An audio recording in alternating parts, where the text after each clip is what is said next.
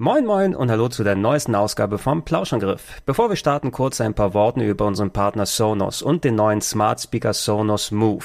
Der bringt großartigen Sound dahin, wo ihr gerade seid. Egal ob drinnen, draußen oder unterwegs, per WLAN oder Bluetooth und bis zu 10 Stunden lang. Der Move ist robust und übersteht kleine Stürze oder Wettereinbrüche problemlos. Mehr Infos und Bestellmöglichkeiten auf sonos.com. Jetzt aber viel Spaß mit dem Podcast. And line because I said so. And if you don't, he'll kick your ass.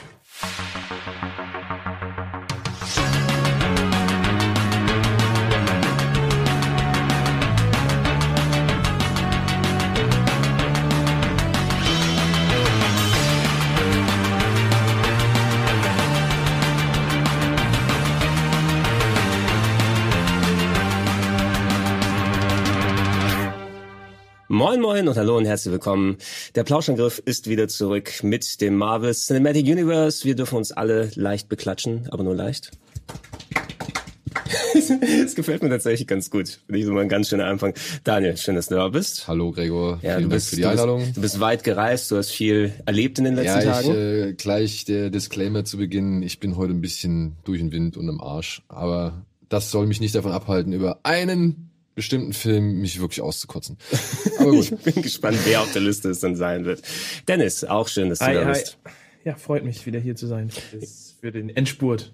Den Endspurt. Wir hoffen, dass es der Endspurt wird. Ja. Wir sehen, wie weit wir heute kommen. Wir lassen das ja alles schön entspannt. So groß ist der Stapel nicht mehr. So groß ist der Stapel tatsächlich nicht mehr. Ja, äh, aber in, in, ich sag mal, fünf Jahren müssen wir uns spätestens wieder treffen und die Ja. nächste Phase besprechen, oder? Oder wie lange ging immer eine Phase? unterschiedlich, oder? Drei, Ja. vier Jahre. Es ist, es ist eben, also die Phase, wo wir gleich eintauchen mit Marvel Cinematic Universe Phase 3, ist eh doppelt so lang gewesen eigentlich wie die anderen, was den Umfang der Filme angeht, ungefähr. Du hattest ja vier, fünf, sechs immer vorher und auf einmal, ja, jetzt können wir eigentlich zwei, drei Stück pro Jahr machen, gefühlt. Und ich glaube, das wird jetzt zwar wieder ein bisschen langsamer werden mit Phase 4, aber dann irgendwann hast du wieder den alten Rhythmus. Es wird nicht langsamer werden. Dann, ja, okay, dann ist Sie haben die Frequenz Kopf- erhöht? Sie haben die Frequenz Ja. erhöht? Nee, Also laut dem Kalender schon. nee, du hast die Serien damit reingezählt. Genau. Okay. Entschuldigung, Entschuldigung. Aber Alvin, es freut mich allem auch, hast dass du jetzt, da jetzt bist. dauert es ja erstmal noch ein bisschen. Also, hallo, hallo. Hast auch deinen Stapel, beide Stapel nochmal mitgebracht hier. Hast du die hier bei der Arbeit rumliegen oder nimmst du die dann auch wieder von zu Hause mit? Nee, ich habe die tatsächlich aus äh, von zu Hause mitgenommen und jetzt klafft halt ein riesiges Regal in der in der Blu-ray-Ecke und alles kippt halt so ein bisschen um. Das wird heute Abend wieder ein schöner Spaß. Wobei ich ja nicht alle dabei habe, weil mir fehlen halt immer noch die letzten drei Filme, wovon Hättest du was gesagt? Ich hätte auf jeden Fall noch die letzten beiden mitbringen können. Ja, ich wusste nicht, dass du auch den den vorletzten hast. Also ich dachte, du jetzt nur den letzten und dann dachte ich, ach komm, wegen einem Film stresst jetzt nicht rum. Also, Entschuldigung, nein. Ich habe Äh. Far From Home habe ich noch nicht, aber Nee, ich genau. habe also die beiden Infinity War Filme. Also Nee, Miss Marvel ist ja noch dazwischen. Fuck, den habe ich auch nicht. Ja, siehst du? Seid ihr, Den will ich auch ähm, nicht. habt ihr denn irgendwie die Möglichkeit, würdet ihr Blu-rays noch in 4K dann holen mittlerweile, wenn ihr die Möglichkeit habt zum Gucken oder schauen oder das rentiert sich nicht mehr? Also jetzt noch nicht. Wahrscheinlich in, obwohl es ist die Frage, wie jetzt auch ähm, die Streaming-Dienste, also wie die sich etablieren. Also der, der Sprung von DVD auf Blu-ray hat der auch ein bisschen gedauert. Ja. Der kam dann sozusagen mit den neuen Konsolen irgendwie. Aber jetzt auf sich einen 4K-Fernseher zu holen und dann sozusagen das neue Medium auszuprobieren, wenn du aber zeitgleich äh, vielleicht in zwei Jahren schon 4K sozusagen streamst, dann Das weiß ich nicht, wie, wie, Eheste, ja. wie, wie weit du dann noch, noch mal alles neu kaufst. Also ich habe sowieso nie alles, was ich auf DVD hatte, noch mal neu auf Blu-ray gekauft Nö, zum nee, Beispiel. hier nur eine Handvoll Sachen, die ich gegebenenfalls noch nicht hatte. Ich hatte viel noch mal rumgetauscht. Ich glaube, ich werde, wenn dann auch, wir haben gar noch mehr über Disney Plus gesprochen und unsere befreundeten Holländer, die zuerst dann alles gucken dürfen. Wirklich alles Day One, wenn die, wenn es soweit ist, ne? Ey, wenn sie es, wenn sie es sagen oder wenn sie es jetzt so mit einer Liste ankündigen, warum sollte man an ihnen zweifeln? Ja, ey. Die wollen ja, die wollen Wobei ja, ich, auf ja- Teufel komm raus, Entschuldigung, äh, kurz, die wollen ja auf Teufel komm raus, wollen die ja direkt den, den Knall landen. Also Mhm. ich meine, sieben Euro oder was und dann noch das ganze Angebot oder diese, diese breite Palette und dann halt noch neue Sachen wie Mandalorian und so dabei. Pff, Ja. also, Wir haben ja am Ende des letzten, glaube ich, letzten Teils auch schon drüber geredet. Also sie wollen nicht nur, sondern sie müssen, weil wenn du jetzt in den Streaming-Markt reingehst, der schon einiges sowieso, Ja. also international noch mehr als als wir haben, aber wenn du da reingehst, musst du halt mit einem Knall reingehen. Und ähm, ich, äh, soweit ich das heute gelesen habe, war es halt keine Liste, keine finale Liste, weil die Liste auch nicht von Disney sozusagen veröffentlicht wurde, sondern jemand aus den Niederlanden hat sozusagen geleakt. das, das, na, oder er hat sich's angeguckt sozusagen in diesem, in diesem Pre, Preload oder was da momentan läuft und steht, das ist scheinbar das, was alles mhm. dort passiert. Was denn am Ende in Holland dabei ist und ich glaube, es gibt irgendjemand hat schon einen Screenshot geteilt, wo ähm, Satz steht, das Programm kann halt je nach regionalem äh, Bums sich ändern, weil mhm. die, die, die Danke für die Fachbegriffe. Wir wissen ja, wie es auch gerade in Deutschland auch immer mit Lizenzrecht ist. Also ja. die, die Möglichkeit, dass wir eventuell dann doch ein bisschen kürzer treten müssen als alle anderen, halte ich jetzt für zumindest möglich, was über, schade wäre. Über kurz oder lang wird es sowieso speziell bei den Marvel-Filmen so sein, die werden ja sowieso nicht von Anfang an alle bei Disney Plus sein, weil viel noch an Streaming-Rechten, an Publishing-Rechten sowieso noch mal an andere Dienste gebunden ist. Ich denke mal, da wird wahrscheinlich eher eine Selektion sein. Die waren das, alle drin. Sind sie alle drin, echt? Weil ich dachte, da hängt noch ein bisschen was bei Netflix zum Beispiel drin oder ist da so Spider-Man ich glaub, Far die, Ich glaube, äh, glaub, die haben so, die haben es glaube ich so getimed, dass es, dass der, ja, das heißt, auch dabei ist, weil da will ich, denke ich, auch dann sehen, Disney Plus wird das Ding sein, wo du in Zukunft die Sachen auch in 4K speziell sehen können wirst, wenn es soweit ist, wenn du den Fernseher hast. Und für die meisten Leute ist Streaming mehr als genug, als dass du nochmal deine 30, 40 Euro für eine Blu-ray extra ausgeben solltest. Ich habe tatsächlich bei mir auf die 30, 40 Euro, jetzt übertreibst du. Ja, aber ich halt so eine 4K, 4K Blu-ray. Blu kommt so, eine 4K Blu-ray. Ja. ja, jetzt meine ich. Die normalen kriegst du ja eher hinterhergeworfen. Äh, Dürfte ich, ich noch mal kurz was einwerfen? Ja. Ich will dich jetzt nicht wirklich aus dem Fluss bringen, aber ähm, weil das ist mir gerade eben nochmal hängen geblieben, als du gesagt hast, oder als du erzählt hast oder nachgezeichnet hast, wie DVD, Blu-ray sich entwickelt hat. So, für mein Gefühl, und jetzt muss ich halt aus der Vergangenheit plaudern, ist tatsächlich, hat die DVD deutlich länger gebraucht als die Blu-ray. Bis sie weg war, meinst du? Nee, oder? nee, nee, bis sie etabliert war. Du meinst von VHS auf DVD? Genau, von VHS mhm. auf DVD, weil ich habe das halt mitgemacht in der Zeit, als ich mal in Frankfurt im Hauptbahnhof in einem VHS- und DVD-Laden gearbeitet habe da kamen dann halt wirklich die ersten DVDs erst überhaupt mal bei uns an und die Leute waren völlig irritiert. Also wirklich, die haben, das hat doch meines Empfindens nach echt länger gedauert, bis dann irgendwie die DVD-Player im Wohnzimmer standen, als die VHS. Aber ich glaube, sobald der Schalter da einmal umgekippt ist, die Leute mussten meines Erachtens, ich habe natürlich nicht die direkten Erfahrungen, sondern eher von der Konsumentenseite das ausgesehen, ähm, sobald etabliert wurde, ey, du kannst auch Filme jetzt kaufen für einen bezahlbaren Preis und besitzen, anders als bei VHS-Kassetten zum großen Teil, mhm. die du zwar auch hier und da mal kaufen konntest, aber sehr kleine Selektion, teilweise teuer. Ähm, wenn du die früh haben wolltest, weißt du noch, wenn du von der Videothek einen Film kaufen wolltest, wie viel Geld da du losgeworden bist. Und äh, dann kam es aber, glaube ich, relativ fix, so, was ich von von 97 auf 98 ja. auf einmal bumm, alles da. Also meine, also wir sind ja auch nochmal ein komplett anderer äh, Altersschlag und bei mir war es so, dass die DVD auch wesentlich schneller in so einen, äh, also einen sehr günstigen Preis angenommen hat, weil ich weiß, dass ich, als ich angefangen habe, DVDs zu kaufen, hattest du schon diese Kisten, wo irgendwie wo ich ein Ghost of Mars für fünf Euro, glaube ich, als meine erste DVD gekauft habe. 6 weißt Euro zu teuer. Ja, ja, aber weißt du so, das war, du bist, du bist da schon zu der Zeit, wo ich irgendwie 15, 16 war, wo das dann durchkam, da konntest du schon an irgendwelche Grabbeltische gehen und dir einfach mal für, für 20 Euro vier Filme schon mit, mitnehmen. Das hast du halt vorher bei VHS halt nicht so gemacht. Ja, Außerdem ab einer gewissen, äh, ab einem gewissen Zeitpunkt war ja DVD quasi ein Extra in äh, so ziemlich jeder Konsole. Also dann hattest du sowieso, wenn du halt eh Spieler warst, hattest du halt eine neue Konsole geholt und hattest halt eben deinen DVD-Player oder später auch den Blu-ray-Player direkt mit drin. Also ich habe, glaube ich, nie einen Blu-ray-Player äh, Player besessen, habe aber zig, also zig Blu-rays mittlerweile zu Hause rumstehen. Ja, die PS2 hat sehr viel dazu gepackt. Wann war die Ende 2000, glaube ich, und die hatte ja ganz guten DVD-Player tatsächlich mhm. drin, wo viele Leute mhm. das nochmal mitgenommen haben. Äh, kannst du dich, Daniel, an deinen ersten eigenen DVD-Player erinnern? Ja, kann ich. Den ja. habe ich damals von meiner Personalchefin bei der Coupé habe ich den bekommen, weil die hatte irgendwie Kontakte für irgendwie, keine Ahnung, günstige Kurse. Mhm. Und die hat mir den dann besorgt und hat mir auch gleich schon freischalten lassen für diverse ja, Region Free. Ja, Region Free schalten lassen. Und hat mir dann tatsächlich, und das war, glaube ich, dann auch im Rahmen, da muss ich irgendwie Geburtstag gehabt haben oder so, die hat mir dann Matrix auf äh, DVD das war meine erste DVD tatsächlich. Meine erste selbst gekaufte DVD war auch Matrix ja. mit meinem auf extra geholt, damit ich den auf Region Free schalten kann, weil meine Videothek angefangen hat, auch Import DVDs zu holen, dass ich sowas wie Six Sense beispielsweise dann recht vor zuerst äh, DVD ausleihen und dann auch kaufen kann oder dass du zumindest, wenn Sachen hier noch gerade aus dem Kino raus sind, schon in der Videothek die Sachen holen kannst. Der gute Yamakawa und damals dieses große äh, graue Schlachtschiff, ne, was man mit einem Code in der Fernbedienung auf Region Free schalten konnte. So haben sich viele Leute das Ding damals geholt. Ich meine aber GVL oder so. hieß Kann sein, ne? also diese Marken, die man heutzutage nicht mehr kennt. Äh, aber ja, das, das, das Erlebnis ist natürlich ein bisschen was anderes. Ich glaube auch die Blu die Blu-rays haben sich immer sehr forciert angefühlt. Ja, Sony hat das ja so durchgeballert und sich gegen die HD-DVD durchgesetzt. Genau, du hattest noch ein Konkurrenzmedium, ne? Ja. Also, Ja gut, das hat es bei VHS auch. Aber bei DVD nicht. Bei DVD nicht. Das DVD war nicht der mehr, ne. Vorteil. Und, was ihr alle nicht gesagt habt, Freunde, man musste nicht zurückspulen. Ja, Ach so, ja. das, Das war der unschlagbare Vorteil der DVD. Ja, das hat mir meine Schwester damals gefragt, als wir angefangen haben, DVDs auch auszuleihen. Oh, ich habe die noch nicht zurückgespult. Bevor du sie zurückbringst, mach das mal. Ja, Ne? der gute alte Gag, den Ja. haben wir, glaube ich, in der Videothek dann, oder beziehungsweise in den Ja, Laden ey. 15.000 Mal gehört. Das, das, passiert, das passiert dann tatsächlich, wenn Leute einfach nicht genau aufpassen, was da drin ist. Ja, oder später, wenn dann die DVD-Player rauskamen, die halt MP4 unterstützt haben oder solche Geschichten und auf einmal sehr viel mehr ja. auf so eine Disc Das drauf gepasst hat. Ja, nicht nur das. VCD. Äh, dass man dann auch irgendwie dann mal die Festplatten an- und schließen konnte oder sonst irgendwas. Das war dann auch eine schöne Entwicklung.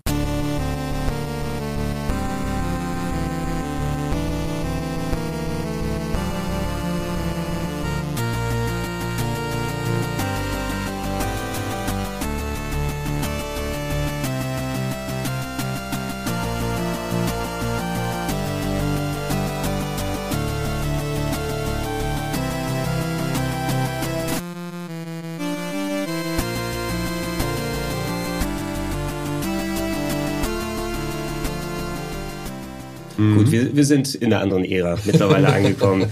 Können wir auch die Überleitung dann hin machen? Phase 3 sind wir bei Marvel Cinematic Universe angekommen und ähm, beim letzten Teil hatten wir über den Vorgänger des ersten Phase 3 Films gequatscht. Der 6. Mai 2016 war das US-Release-Datum. Anthony und Joe Russo haben wieder Regie geführt. Markus und McFeely haben das Drehbuch geschrieben. Captain America Civil War. Ach, ist das war der gewesen. erste von Phase 3. Das ist der erste, der die Phase 3 offiziell eingeläutet hat, nachdem wir mit Ant-Man so ein bisschen durchatmen, was eigenes machen konnten. Und ich muss sagen, bei mir war der Hype sehr groß weil ich habe eben den Vorgänger so sehr gemocht und ich dachte, okay, jetzt gibt's mal wieder schöne Hand-to-Hand-Action. Im Endeffekt, der Film gefällt mir sehr gut, um das mal kurz vorwegzunehmen. Ich fand den insgesamt den davor stärker. Du könntest Civil War auch eigentlich Avengers 3 nennen. Ja, weil du hattest zwar noch eine Geschichte, die sich um Captain America gedreht hat, aber mittlerweile war es eigentlich mehr ein Rahmenprogramm, um so ähnlich fast alle Marvel-Helden wieder zusammenzubringen, wie es auch, also wenn, wenn der Avengers gehießen hätte, hätte es mich nicht gewundert, persönlich. Ich bin eigentlich ganz froh, dass der nicht so hieß. Aber ich war am Anfang, oh, ich war sehr skeptisch. Ich weiß nicht, wie es euch geht. Ihr habt die Comics, den Comic wahrscheinlich auch gelesen. Ja. Das war so einer der wenigen, ja, kann man sagen Captain America Comics? Oder? Nö, es war so ein Nö. typisches Event, Nee, so ein ja, so ein Marvel-Event. Event-Comic, gewesen. ne? Ja, das war also einer der wenigen jüngeren Event-Comics, die ich kannte. Den hatte ich irgendwie mal geschenkt bekommen. Und ich war so skeptisch, weil ich mir halt gedacht habe, ey, wie wollen die halt eine der wichtigsten Szenen aus dem Comic machen? Sie können es nicht machen, weil sie haben die Figur nicht. Ja, weil in dem Comic, kann man das spoilern? Kann man das sagen? ja, ich glaube, das kann man spoilern. kann man drüber äh, in dem Comic, also ja, outet sich Spider-Man öffentlich als Peter Parker, beziehungsweise sagt halt Spider-Man öffentlich, ich bin Peter Parker und damit geht es ja eigentlich los. Also damit werden ja die Superhelden so gesehen richtig integriert oder damit wird ja auch die werden ja die Fronten verhärtet zwischen denen, die das halt nicht wollen, also die ihre Geheimidentität nicht aufgeben wollen. Und das war für mich ein absolutes Rätsel, wie dieser Film dann funktionieren soll. Ja, vor allem wie er halt auch zu Ende gehen soll, weil der Comic Genau. dann ja eben auch noch mit dem Tod von Steve Rogers endet. Ja. Und äh, ob sie den Schritt so früh schon gehen wollten. Ich erinnere mich sogar noch, wie die Ankündigung, also als die Ankündigung kam, das war glaube ich auch im, im Rahmen von irgendeinem von von einem Livestream oder von irgendeinem Presseevent. Ne, das, das haben, das haben wir, das haben wir ähm, oben im Kaminzimmer geguckt. Genau. Das war eine, war eine Comic Con und da hieß ja, ähm, hieß der erst Captain America: The Serpent Society. Dann war das Panel vorbei und dann hat kam Kevin Feige noch mal irgendwie auf die Bühne und gesagt, ey, wir haben uns in letzter Minute noch mal äh, entschieden, zwei zwei Titel irgendwie zu, zu ändern. Ja, Ja, ist ja. natürlich, der, ist Ja, natürlich. Der, der, der beste Moment für alle gewesen. Das war so fast schon Batman Superman mäßig von der Ankündigung und dann haben sie den Titel praktisch gezeigt und haben den dann umändern lassen und dann war es halt Captain America Civil War. Also natürlich alle ausgerastet. Ja, aber die Bedenken kann ich natürlich auch äh, Ja. verstehen, gerade weil es auch so eine, also auch jemand, der die Comics nicht liest, hatte ich auch schon von der Storyline gehört, dass es eben nochmal ein schöner Kickstart für viele gewesen ist, die sich ein bisschen den, den Comics entsagt haben, wieder reinzukommen, weil es dann so viel abgegangen ist. Und ähm, ja, wenn ich es jetzt dann so mit euren Ausführungen mal vergleiche, davon ist nicht so viel im Film übrig geblieben, ne? Gar nichts. Aber tatsächlich hat mich das dann im Endeffekt gar nicht gestört. Nee, ich finde, ich finde, das ist halt, ähm, also ich war, gehypt ist jetzt vielleicht ein falsches Wort. Ich habe mich tatsächlich, der, der größte Hype, den ich hatte, war, dass es halt, als es klar wurde, dass Spider-Man in dem mhm. Film auftaucht und dass, dass man einen Deal sozusagen erreicht hat, dass Spider-Man im MCU sozusagen leben wird für, wie wir jetzt wissen, eine, eine relativ für eine Viertelstunde für, ja. für, für, eine, für eine kurze Zeit. Ähm, und äh, als ich das dann im Trailer gesehen habe als letzten Schuss, das hat mich auf jeden Fall dann, das, das hat mir richtig Bock gemacht mhm. auf den Film, einfach um zu sehen, wie diese Figur in diesem Universum funktioniert. Ähm, ja, da war auch die Hoffnung wieder so ein bisschen da, ja. dass es vielleicht doch zum Outing kommt. Ja, ja, genau. Ähm, aber dass, dass man gemerkt hat, sie haben sich auf jeden Fall Gedanken gemacht, wie kann ich so dieses Grundsetting umsetzen, wie, welche Figuren brauche ich. Ähm, sie haben auf jeden Fall, eine, wenn ich das richtig weiß, ein Drehbuch auch ohne Spider-Man mhm. gehabt und hatten andere Charaktere noch drin. Ähm, und im Rahmen des, des Marvel Cinematic Universe, finde ich, haben sie eigentlich eine, eine sehr gute Umsetzung geschafft die meiner Meinung nach dann, als ich, als ich aus dem Kino kam, fand ich ihn besser als Winter Soldier, aber dann mit der Zeit ähm, fand ich, hat er dann doch auch an einigen Stellen zu sehr diesen, diesen typischen Blockbuster-Charme gehabt. Gerade so das Ende war cool, das hat einige sehr geil, also das Ende am Flughafen sozusagen, mhm, nicht, das, nicht mhm. das richtige Ende. Ähm, das hat einige coole Szenen gehabt, besonders mit Ant-Man, die Szene, ja. was halt sozusagen der, der, der Showstealer war. Aber ähm, das, also ja. Fandst du? Äh, was? Das Endman der Showstealer war? Mit der Giantman-Szene auf jeden Fall. Ja? Ja. Ich muss tatsächlich sagen, ich, ich fand Spider-Man hat mich am meisten begeistert. Ja, gut, den es war faszinierend, den, ihn da zu sehen. So in, genau, dieser, in dieser Form, äh, als diesen Jungen, der dann halt auch wirklich, yes, Spider-Man war so. Es war halt ja, kein typ da, also das, das, ich habe das jetzt einfach so erstmal außen vor, weil das ist für mich äh, in dem Augenblick, wo, wo Steve Rogers sagt, ja, ich habe da noch jemand anderen und die, und die Kamera schaltet auf, auf Queens ähm, oder, oder Brooklyn. Mhm. Ähm, und du weißt, okay, jetzt kommst und du siehst ihn, äh, siehst ihn erst gar nicht, sondern er hat nur diesen Technikkram. Das heißt, er wird schon als Nerd etabliert, kennt sich mit Technik aus. Und ähm, da war eigentlich meiner Meinung nach von vornherein klar, dass er halt auch einfach eine perfekte Besetzung, also Tom mhm. Holland dafür ist. Und wie er dann halt eben auch auf dem Flughafen, wie er an der Wand krabbelt, wie er schwingt, dass seine Stärke demonstriert wird, dass er sozusagen den Winter Soldier Arm einfach so mit einer Hand festhalten kann, dass er den Spider Sense hat, wenn von hinten was angeflogen kommt, dass er auch die ganze Zeit nur am Labern ist, dieses oh, you have to right to remain silent und so. Das war einfach perfekt und ich glaube, du hättest die Bis Figur... Bis auf den Star Wars Gag, den hätte ja. ich klemmen können. Aber also, weißt du, du, du, du hast es endlich geschafft, worüber wir ja auch geredet haben, wie oft willst du Spider-Man nochmal neu erfinden und du musstest ihn nicht neu erfinden, nee. weil jeder kennt Spider-Man und du hast ihn einfach in diesen Film reingesetzt und er hat funktioniert und du hättest diese Figur nicht besser einführen können in dieses Universum. Und das ist das, das ist eigentlich die, meiner Meinung nach, noch die größte, größte Stärke, die dieser Film hat. Plus das, das Ende in dem Augenblick, wo dann wirklich auch nochmal so ein Twist kommt, wo du denkst, okay, sie kämpfen jetzt vielleicht gegen zehn weitere Winter Soldier und auf einmal, ähm, Nein. Genau. Hast du halt auch einen Daniel Brühl, der finde ich eine echt solide Leistung ich muss sagen, ich, abgeliefert ich find, hat. Äh, ich finde Daniel Brühls Performance, wie halt auch Figur, ja, die ist im Film ein bisschen unterrepräsentiert, beziehungsweise sie könnte vielleicht noch die eine oder andere stärkere Szene gebrauchen, aber tatsächlich fand ich den gerade eben durch seine, ja, wie soll man sagen, Unaufdringlichkeit, ja. Fand ich den gerade so irgendwie auf ein gewissen Maß faszinierend. Genau, es zeigt ja, auch nochmal, dass Präsenz, du, ich, ja. ja, ja, es zeigt halt auf jeden Fall, wenn du ein cleveres Drehbuch hast und dich mit einer Figur auseinandersetzt, dass du eben nicht das was wir auch immer sagen, dieses, dass das große Portal im Himmel brauchst, um eine Katastrophe hervorzurufen, sondern es reicht halt einfach nur ein, ein cleverer Mensch, der ein ganzes Team sozusagen, also der, der, der als Bösewicht ein ganzes Team herausfordern kann, ohne ja. dass er in irgendeinem Anzug steckt oder dass er irgendwelche krassen Tricks irgendwie auflagert, sondern einfach nur durch, durch die Cleverness und, und diese Rachegefühle, dass das umsetzen kann, so dass dann halt am Ende Tony ähm, gegen, gegen Cap und Bucky kämpft, dann halt einen, eigentlich einen sehr coolen 2 gegen 1 Kampf abliefert und, und dann und dann diese diese diese epische Szene, die halt aus dem Comic übernommen wurde, halt auch nochmal eingebaut wird und dann ja.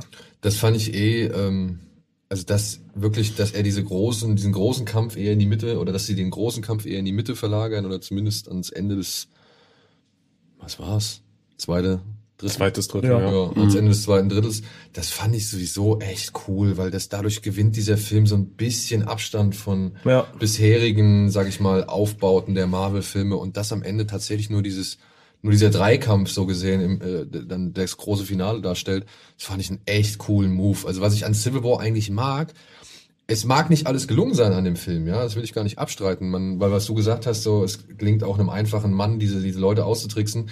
Ja, es gelingt, diese Leute auszutricksen, weil sie tatsächlich aber auch so sind, wie sie sind, ja, und das ist dann nicht unbedingt clever oder überlegt, aber alles an dem Film ist meiner Ansicht nach sehr gut durchdacht. Also wie der die Sachen aufbaut und, und ins Rollen bringt und dann ausspielt und dann zum Ende bringt. Das fand ich halt schon alles sehr überlegt, auch wenn man es in einzelnen Punkten kritisieren kann. Vor allem ist der, ist der Endkampf, äh, so wie er ist, auch sehr intim, sehr klein und ich finde für mich als Zuschauer nachvollziehbar. Also ich kann beide Positionen kann ich nachvollziehen. Ich kann sogar einen, äh, Daniel Brühl in seiner Rolle, Baron Simo, ich konnte ihn wunderbar nachvollziehen. Also ich glaube, der einzige MCU-Gegenspieler, der mir sonst einfällt, ist halt Thanos, wo ich dachte, okay, ich verstehe diese Figur, mir macht Spaß, diese Figur zu, zu, zu sehen. So, ich kann diese Figur nachvollziehen, warum sie tut, was sie tut. Äh, auch wenn er natürlich sehr viel weniger äh, Zeit hat und sowas. Aber ich Mhm. fand den super. Also ich wollte unbedingt mehr sehen. Ich finde auch sehr schön, wie sie quasi dann auch diese Figur gelöst haben, weil das MCU ja gerne mal seine Gegenspieler, vor allem die mit Potenzial, auch gerne mal umbringt. Ja. Äh, wo wir später auf jeden Fall noch zu, zu sprechen kommen. Ähm, ja, und also ich glaube, es es könnte sogar mit einer meiner liebsten MCU-Filme halt am Ende sein, tatsächlich. Also nach, nach Iron Man 1 ist, glaube ich, Civil War sicherlich an zweiter, wenn nicht an dritter Stelle. Ich habe noch Platz 5 mit Endgame jetzt Platz 6. Aber Ich weiß gar nicht, wo ich den noch immer, ich weiß, wir haben ja dieses Ranking mal gemacht. Ich Ja, habe keine Ahnung, wo ich das noch irgendwie, wo ich den Ich freue mich auf jeden Fall. Also ich hoffe, dass sie, dass sie diese auch die Chemie zwischen Anthony Mackie ähm, und Sebastian Stan und dann eben Daniel Brühl in der Winter Soldier sehe, dass sie es ausbauen und dass man da, dass Daniel Brühl da auf jeden Fall noch mal so ein bisschen eine Chance bekommt, sich auch noch mal noch, noch mehr zu präsentieren in der Rolle, weil ich finde tatsächlich, vielleicht tue ich ihm noch Unrecht, ich mag Daniel Brühl als Schauspieler sehr.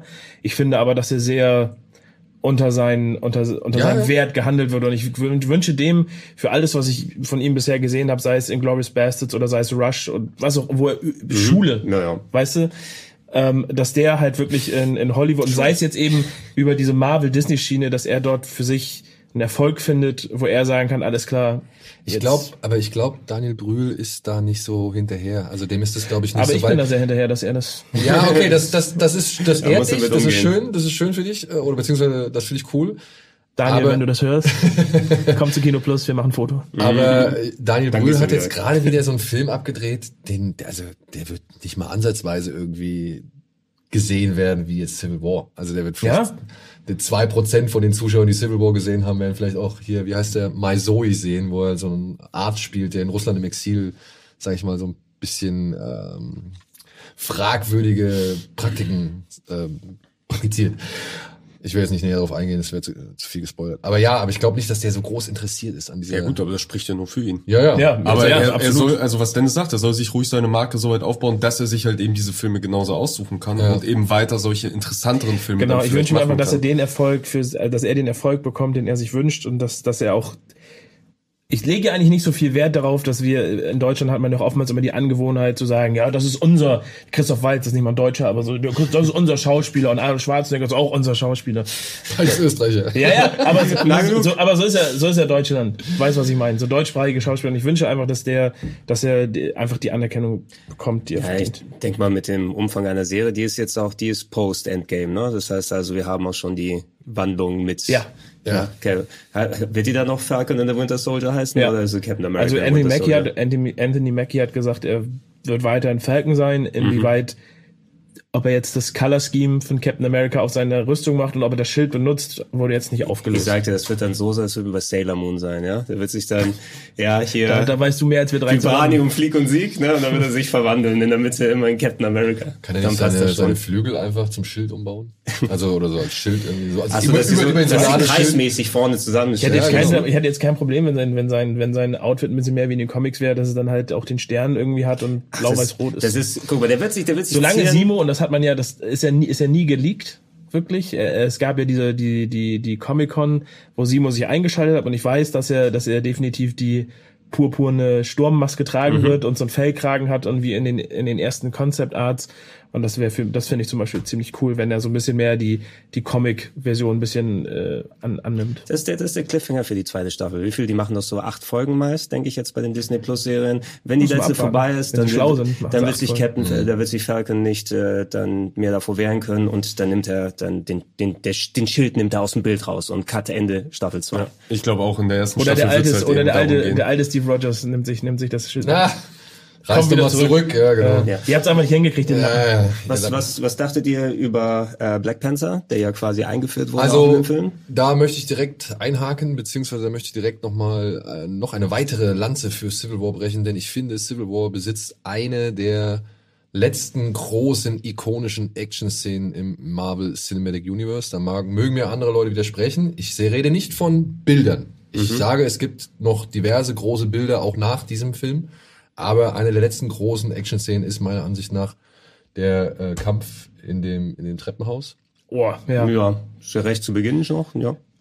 Ja, Vergleichsweise, ne- oder? ja, ja, da ist da Nach der Explosion das ist sozusagen. schon nach der Explosion in Afrika so, oder? Ach, Ja, im, ja? Im ersten Drittel ist das Im ersten auf jeden Drittel Fall. am ja, auf jeden Fall, aber da und da ist ja dann halt auch der große erste Einsatz von Black Panther. Dementsprechend äh, würde ich sagen, eine sehr gute Einführung Ja. für diesen Charakter, weil eben diese Szene so geil ist.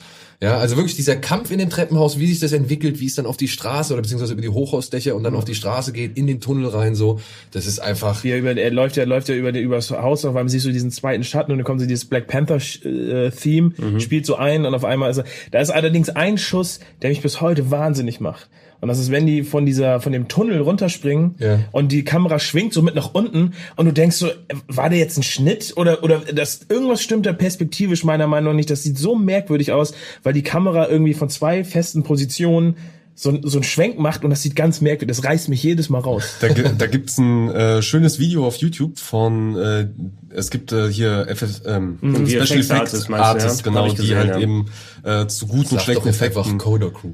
Äh, äh, ja, kommt ja gleich, äh, reagieren ja die Corridor Crew. Ähm, und die haben zum Beispiel eben auch diese Marvel-Sachen auseinandergenommen, Ja. weil sie nämlich den Stuntman haben, der Black Genau, ich Panther kenn die- ich kenn die Videos. gespielt hat.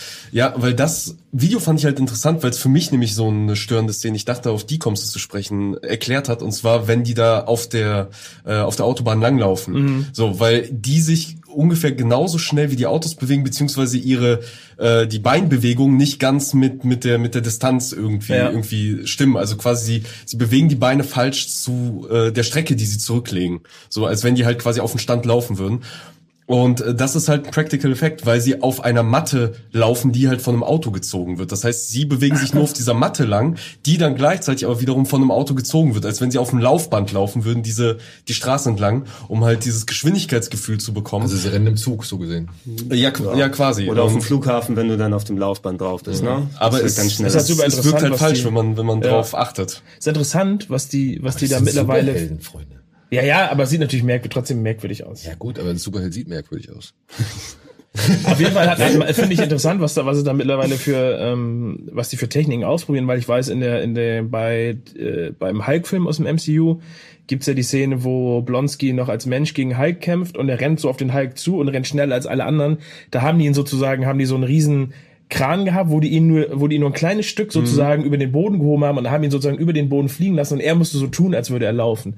So, also, und das sind ja zwei verschiedene Sachen, wie die, wie probierst du aus, dass wirklich eine nicht computergenerierte Figur mehr Strecke sozusagen zurücklegt als, als normaler Mensch möglich. So interessant, was die so alles für, Ja, für Tricks ja. Ja, sowieso, wie, wie viel, äh, wie viele Stunts halt auch wirklich so gemacht wurden. Also, wie, wie der Stuntman erzählt hat, wie er hinten an diesem Auto hing, während sie halt wirklich durch diesen Tunnel mit anderen Autos gefahren sind und er so kleine, kleine Schalter hatte, weil Black Panther läuft ja und dann springt auf dieses Auto und krallt sich ja fest Ja. und er hat halt so zwei kleine Hebel, an denen er sich hinten an diesem Auto festhalten konnte, während das durch diesen Tunnel gefahren ist und er meinte, er, er hätte sich fast in die Hose gekackt vor Angst.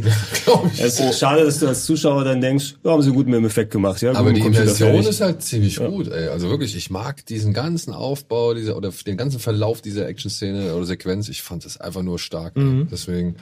Und Ja. schade, dass es leider tatsächlich so mit die herausragendste. Also ja, okay, nichts gegen den Superheldenkampf, aber das ist ja wieder so halt dann so eine Mischung aus Real und CGI. Also nichts gegen den Flughafenkampf. Also ich finde den Also auch toll. nee, ich habe die auch gar nicht mehr gerade im, vorher im Kopf gehabt, aber auch, klar, die, das ist auch der letzte Kampf ist auch schon ein bisschen CGI-ig. Also wenn du dann so dann Captain America und Ja, also Iron die, Man ich finde, diese siehst, ne? Verfolgungsjagd ähm, plus mit dem Anfang im Gebäude hat definitiv mehr Winter Soldier Charme Ja, und, ja, und der ja, Rest ist eher Splash Page äh, Comic Book.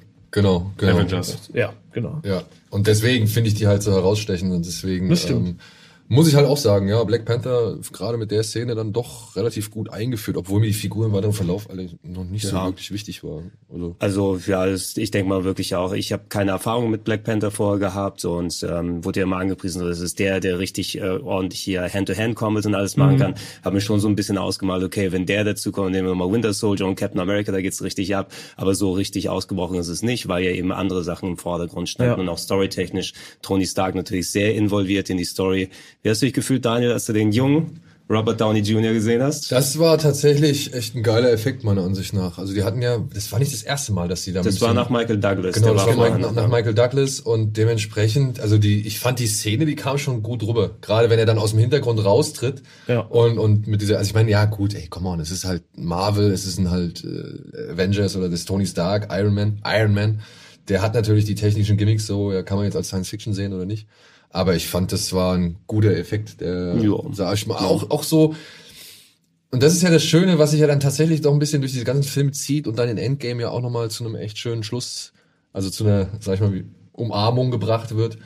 Ähm, diese ganze Tragik mit Tony und seinem Vater, die ja immer wieder durchblitzt, auch in anderen Filmen. Und äh, das fand ich einen tollen Moment. Ja, Ja. noch gleich thematisch mit angeknüpft eben, dass es so eine leicht dezente Vater-Sohn-Beziehung schon mal anklingt zwischen ihm und Spider-Man. Na, also Ja, und halt auch, wie gesagt, das, das moralische Gewicht für den Endkampf unterführt, also aufbaut oder beziehungsweise, ja, dem, dem Endkampf halt dieses moralische Gewicht zusätzlich Ja, verleiht. absolut. Oder? Und das finde ich halt, äh, finde ich einfach nur konsequent und ja, in der, in der Darstellungsform, es war schon, also wirklich, da musste ich, oh, krass, Das ist- gut war- gemacht. ja, das man war- sieht's natürlich, man sieht's, ja aber, klar, aber in, innerhalb Aber der niemand, Kürze- anders, aber niemand anders hat's besser gemacht. ja, genau. Ja. Und Ja. bei den Kostümen hast du es halt überhaupt nicht gesehen. Also ich war hinterher überrascht, als ich erfahren habe, dass Black Panther in jeder einzelnen Szene, dass das eigentlich eine Digitalfigur ist, weil das, Ja. das echte Kostüm, mit dem sie da halt gearbeitet haben am Set, das saß halt bei weitem nicht so gut und, und angeschmiegt, sondern die haben halt den komplett einmal, einmal ausgetauscht. Ist ja bei digital. Spider-Man wahrscheinlich auch so, ne? Ja, bei Spider-Man ja auch so, wobei da, halt- da sieht man's, finde ich, deutlich stärker, als Ja. es bei Black Panther dann hinterher der Fall ist. Und äh, ich, vielleicht irre ich mich, aber Spider-Man kam doch wirklich erst spontan rein. Die hatten doch den Film eigentlich sogar schon angefangen zu drehen, komplett ohne ihn. Genau, ja. Weshalb er dann wirklich nachträglich erst in die Szenen per Green und allem reingeschnitten ist. Und wenn man sich das mal überlegt, also für so eine Spontanaktion, wo du jedes Mal sagst, Alter, das geht nicht gut, das geht bei keinem Film gut, wenn ab der Hälfte auf einmal jemand sagt, nee, stopp, wir müssen alles um, umwerfen, Mhm. nochmal neu machen. Und dann kriegst du halt trotzdem so einen Film am Ende bei raus. Ja, und aber du hast auch einen guten Ertrag, ne? Also Ja, der ja. war, der war Also- nämlich, glaube ich, damals auch ein ziemlich großer Hit. Ich guck mal gerade. Ja, aber, aber, aber, aber was Alvin sagt, das ist ja 1,153 trotzdem, Milliarden. selbst, Ja, selbst wenn du mit, wenn, wenn du mit einem Bruchteil von dem Erfolg rechnest, ist das ja alleine für die Produktion, ist das ja, also da, da wird ein Kevin Feige definitiv, während er zwischen dem Sony-Büro und dem Set hin und her gefahren ist, wird er schon die, die einige Schwitzwurst rausgedrückt haben, weil er nicht wusste, also es, es gab im Nachhinein, gab es ja, ähm, glaube ich, im Zuge von Endgame haben die Russos ja auch gesagt, haben die so ein bisschen aus dem Nähkästchen geplaudert, wie das damals war, dass äh, die saßen immer im Büro und immer wenn Kevin Feige reinkam, haben sie oftmals auch nur gehofft, bitte sag uns, dass wir ihn nicht bekommen. So, weil dann hätten die einfach weitermachen können. Aber jetzt sagen, ja, ich bin dran und wir kriegen ihn. Ich sag, Alter, okay. Dann hoffen wir mal. So, und ähm, als, als es dann aber am Ende so Danke war, und ich hasse dich. ja, genau so. Ähm, und am Ende waren natürlich alle froh darüber, dass Good job, sowas rausgekommen ist. Aber ja, schon interessant. Aber, Bei dem späteren Film hat es nicht mehr so gut geklappt. ja. ähm, aber ja gut, dieses CGI-Ding, da bin ich auch immer noch sehr hin und her Ich gerissen. mag die Augen nicht, muss ich sagen, von dem Spider-Man-Kostüm. Ich find's cool, dass die sich Die, bewegen. die bewegenden Augen dann. Ja, ich mag das nicht. Ich bin gibt schön viel da Mimik. Purist und möchte das nicht sehen. Naja, Underoos. Der ne? soll mit seiner Klappe irgendwie Profil entwickeln, nicht mit seinem Das ist die Aussehen. Fraktion steifer Batman-Nacken und Gummimaske. Nein, nein, nein, nein, nein, nein, nein, nein, nein. Mir ist zwar das, das Batman Begins Kostüm tatsächlich ein bisschen lieber als das Dark Knight Kostüm. Absolut. Aber trotzdem fand ich das auch bei Dark Knight völlig legitim, wie sie es da gemacht haben. Also, Wenn, wenn steifer Nacken, dann Michael Keaton. Ja, steifer geht's nicht. Aber geht's nicht. Streifernacken, komm mal, das sieht geil aus. Was willst du sagen? Es geht sowieso nichts über das Batfleck-Kostüm. Bevor, bevor wir auszusehen in den DC-Cast dann reingehen, Machen wir das eigentlich auch noch? das können wir gerne Oh, uns ja. nochmal. Alle DC-Filme? Ja, wir wir müssen natürlich äh, sehr ausführlich ihr über doch erstmal alle Joker sehen, ja? über Aquaman sprechen. Ja, das bin ich auch sehr gespannt drauf. Also alleine, weil in Amerika würde ich mir den nicht im Kino angucken, aber mal gucken, äh, hier wird man das bestimmt sich Was ist denn der nächste Film nach Civil War? Der gewesen? nächste ist tatsächlich Doctor Strange.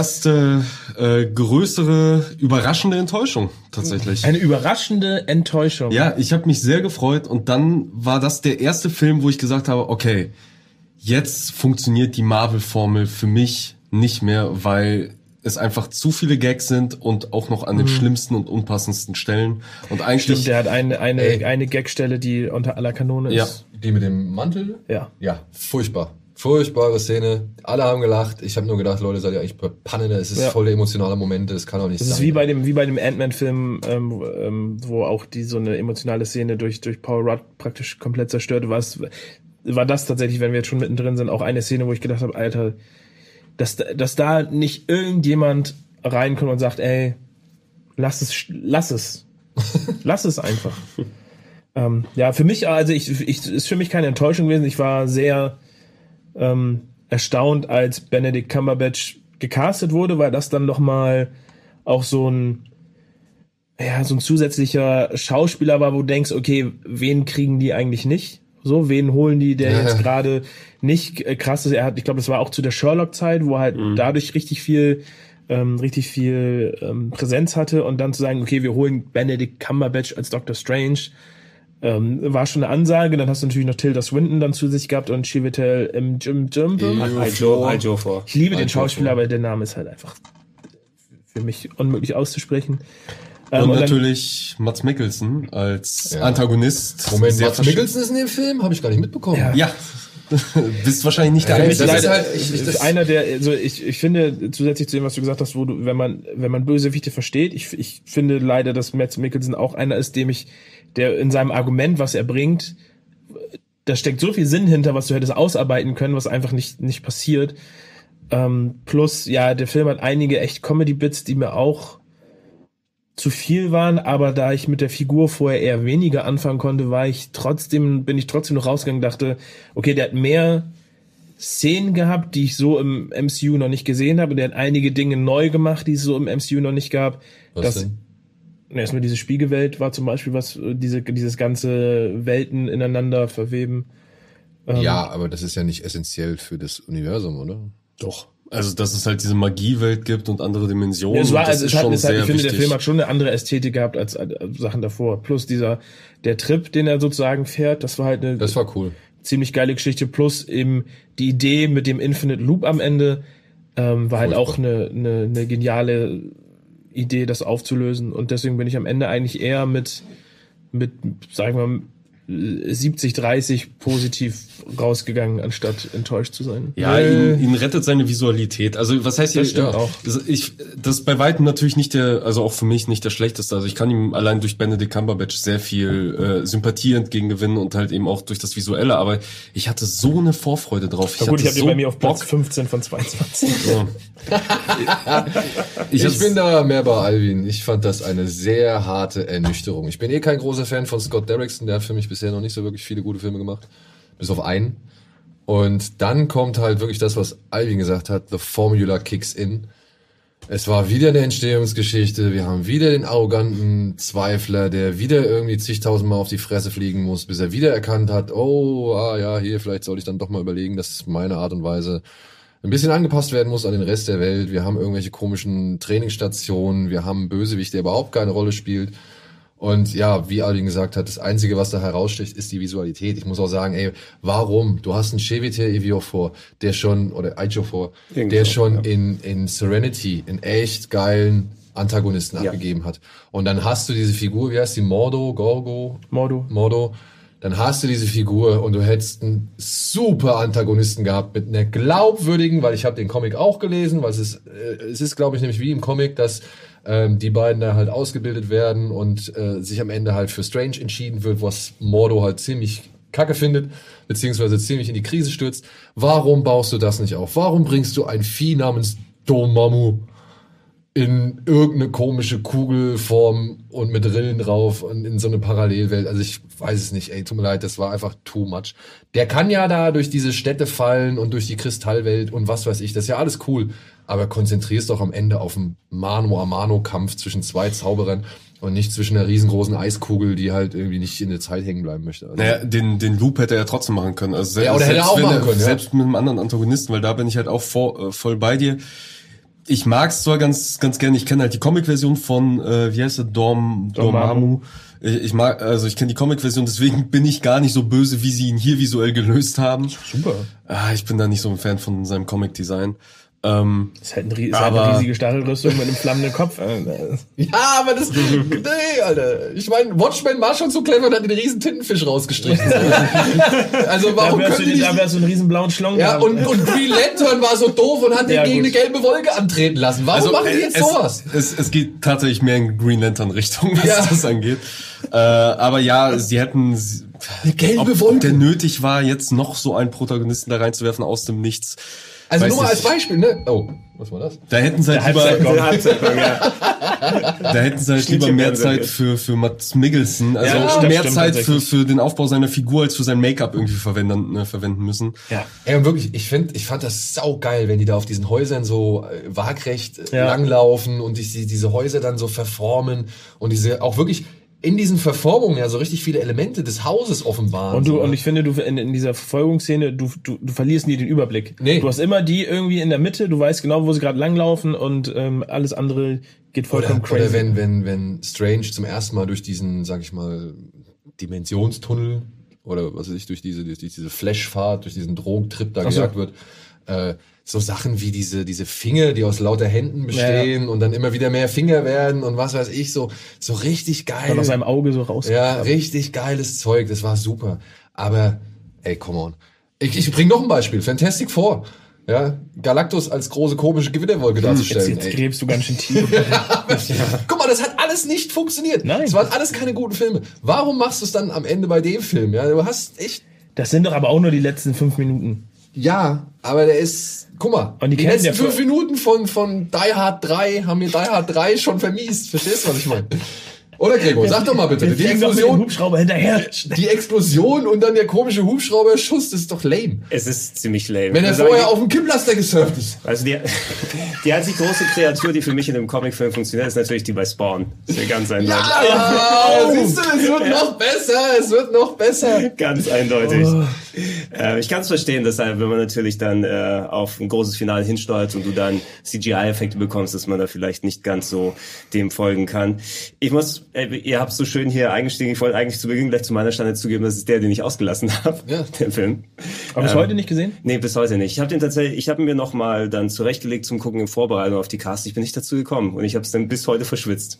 No? Ey, mal, Lohnt sich äh, augenscheinlich nicht mehr wirklich so richtig, den nachzuholen. Also rein optisch kann man sich den wirklich an, gut angucken. Das sind geile Ja, Sachen gerade auch in der ersten, ich finde in der ersten Hälfte hat er einige coole Bilder, wenn Strange allein in seinem Hotelzimmer ist. Also der hat schon einige wirklich coole Einstellungen und aber Aber hier finde ich halt tatsächlich, da kommt zum ersten Mal so richtig deutlich zum Tragen, ey, das ist dieselbe Origin-Geschichte, die wir jetzt schon das stimmt. fünf, sechs Mal Der, der, gesehen du, haben. du hast manchmal das Gefühl, die haben, die sind nicht die, die letzten 20 Prozent, die sozusagen gefehlt haben, um ihn sozusagen herausstechen zu lassen, wie ein Civil War oder wie ein anderer Film, dass die da gesagt haben, ja, nehmen wir mit, das ist sowieso alles super schwer, das irgendwie hinzusetzen. Und wir sind erstmal froh mit dem, dass wir es überhaupt hingekriegt haben, einen Doctor Strange Film zu machen, glaube ich, weil auch als das angekündigt war, wurde, seien wir ehrlich, so, wenn du nicht gerade sowieso ein Comic-Fan warst, war jetzt Doctor Strange auch nicht unbedingt eine Figur, wo du sagst, okay, das muss ich jetzt unbedingt sehen. Das ist die Zumal- Rie- Riege Ant-Man ja, eben, ne? Zumal tatsächlich halt das Thema Magie, ne, ist halt so auch so die Sache, ne. Also Magie ist ja natürlich dann, keine Ahnung, tendiert ja vielleicht so ein bisschen zu, zu Overpowerness oder sowas.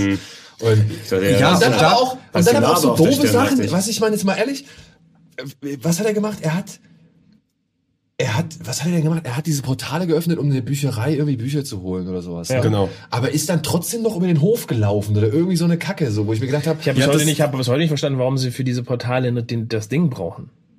Wenn die so krass zaubern können. Warum brauchst den du den Ring? Sling Ring, ja, ja, um gut. damit das Portal zu öffnen, wenn du, wenn Naja, du, weil es einfacher ist. Ich glaube, das, das greifen sie später irgendwann auf, weil er ja irgendwann den Ring auch verliert, weil es halt einfach einfacher ist, quasi die Magie zu konzentrieren, um halt weil das Ding ein zu Artefakt öffnen. oder sowas ist. Ja, beziehungsweise einfach Novizen helfen soll. Also Novizen helfen soll, den Trick hinzukriegen. Und das, was ihr meint von wegen, ja, warum machen sie das nicht das und eigentlich sind die overpowered, das kriegt halt die Comic-Serie. Also da kann ich, äh, da manchmal eine Empfehlung zu den Comics, wer den Film mochte und jetzt so ein Interesse an Doctor Strange hat. Der, der Doctor Strange Run von 2015, ich meine, das war All New, All Different. Ist es der Die- mit die äh. Facial Hair Bros? Äh, ich glaube ja. Also wo er halt auch diese Axt und sowas hat, wo es quasi um den um den Tod der Magie auf Erden am Anfang Ja, geht im ersten glaube. Akt. Und da wird nämlich erklärt, warum obwohl er halt sehr, sehr mächtig ist, warum er halt trotzdem nicht alles machen kann, weil da nämlich dieses Magie hat halt auch ihren Preis, so in Form von, von Qual und Schmerzen und, und ganz viel Böses, was du halt auf dich ziehst. Ähm, wird da nämlich erklärt und, äh, und auch erklärt, warum Doctor Strange das so lange machen konnte, ohne diesen Preis zu bezahlen.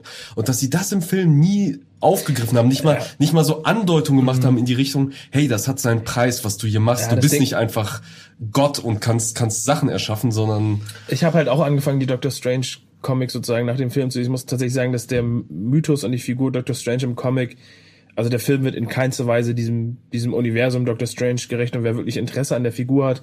Es gibt so viele, so viele gute Comics und ähm, Sachen, die das ganze Marvel-Universum in Comic-Art nochmal komplett auf links drehen, was in Doctor Strange Comics passiert. So, das ist teilweise wirklich eine sehr abgefahrene Seite, die man, wenn man sich nur mit den Avengers sozusagen befasst, gar, nicht wahrnimmt. Also das würde ich auch so sehen.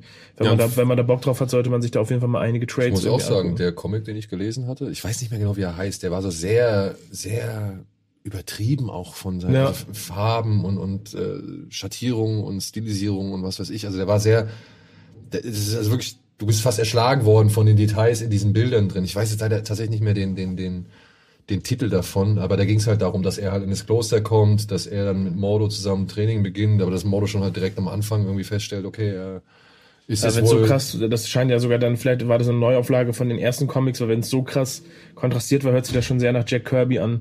So nach den ersten Zeichnungen sozusagen. Das kann gut sein. Aber da muss ich auch sagen, da war sowohl Dr. Strange weniger Tony Stark als Arschloch. Mhm. äh, bezieh- Ja, und, und äh, gleichzeitig aber auch irgendwie hat er dann versucht, trotzdem noch, der war irgendwo ein bisschen geerdeter noch so. Ja. Und ähm, das hat mir auch deutlich besser gefallen, als ich sage nicht, dass Cumberbatch das schlecht gemacht hat, aber im Endeffekt ist er halt Tony Stark light.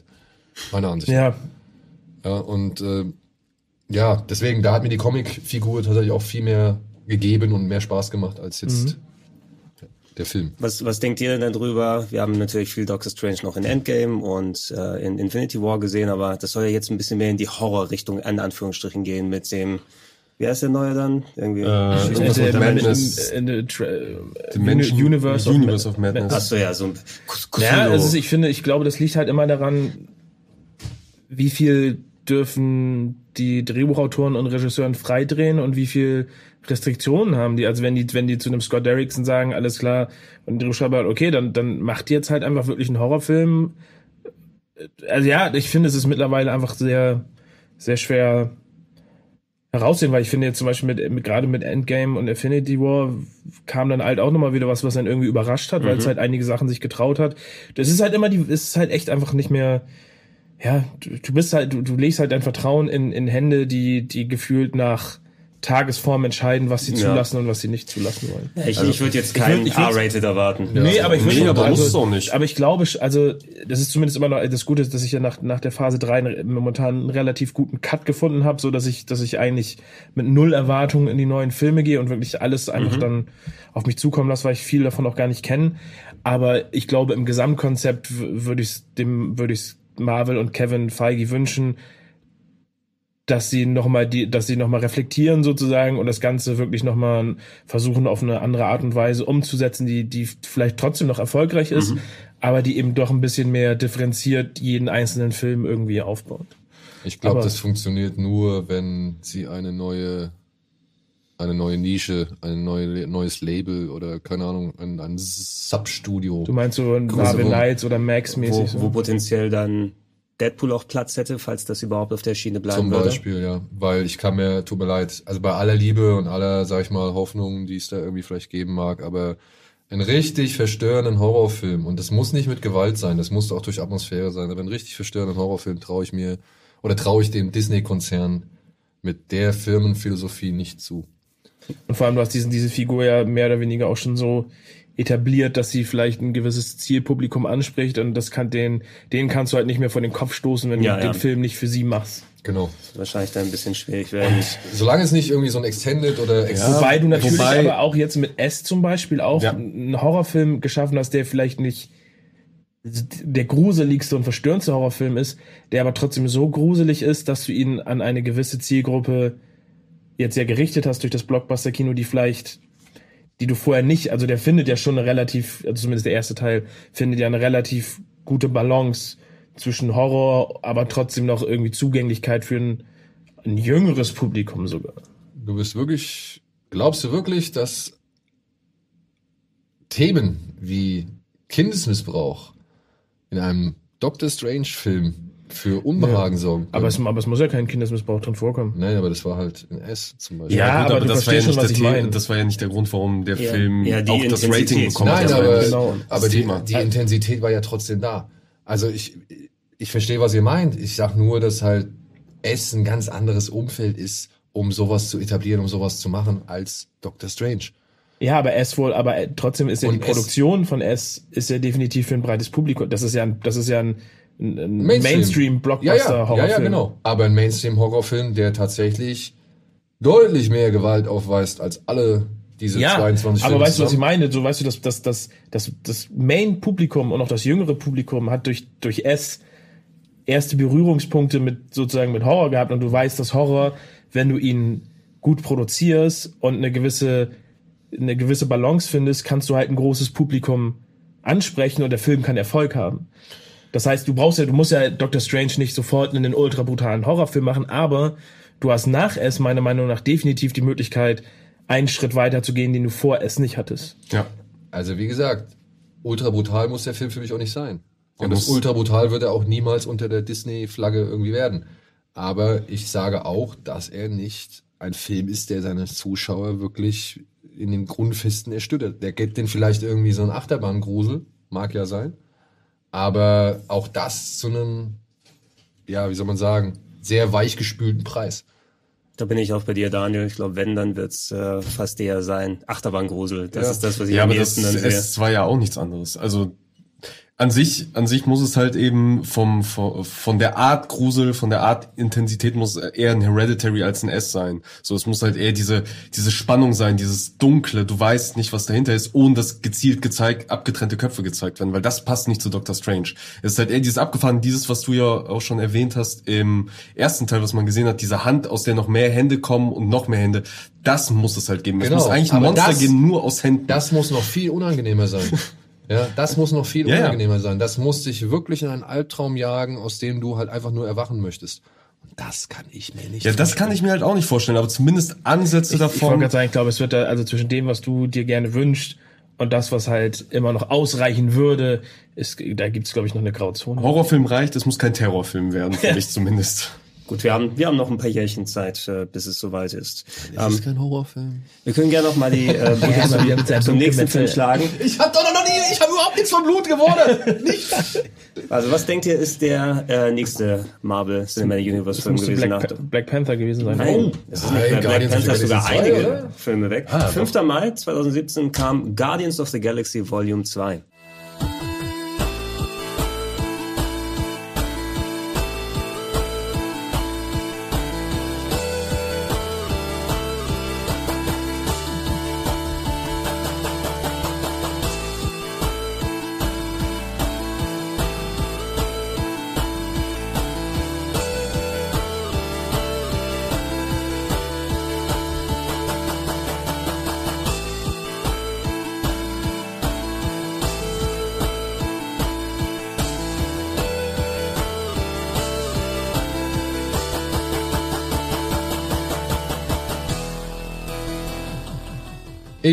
Ich jetzt auch mal für diesen Film eine Lanze. Ich finde den ja gar nicht so schlecht. Ich habe ein ziemlich großes Portion Herz, was ich diesem Film Wird, gerne ja, wird ja als schlecht empfunden. Also Ja, ich ja, glaube, der, ja. Der? Tenor, der Tenor ist mehr vielleicht, dass viele Leute den ersten Film bevorzugt haben und es ist ja Ich finde ihn, klein, ich finde ihn durchaus sogar kleintig besser als der. Durchaus kann man so das Argument machen, aber ich war auch sehr unterhalten im Kino, muss ich sagen.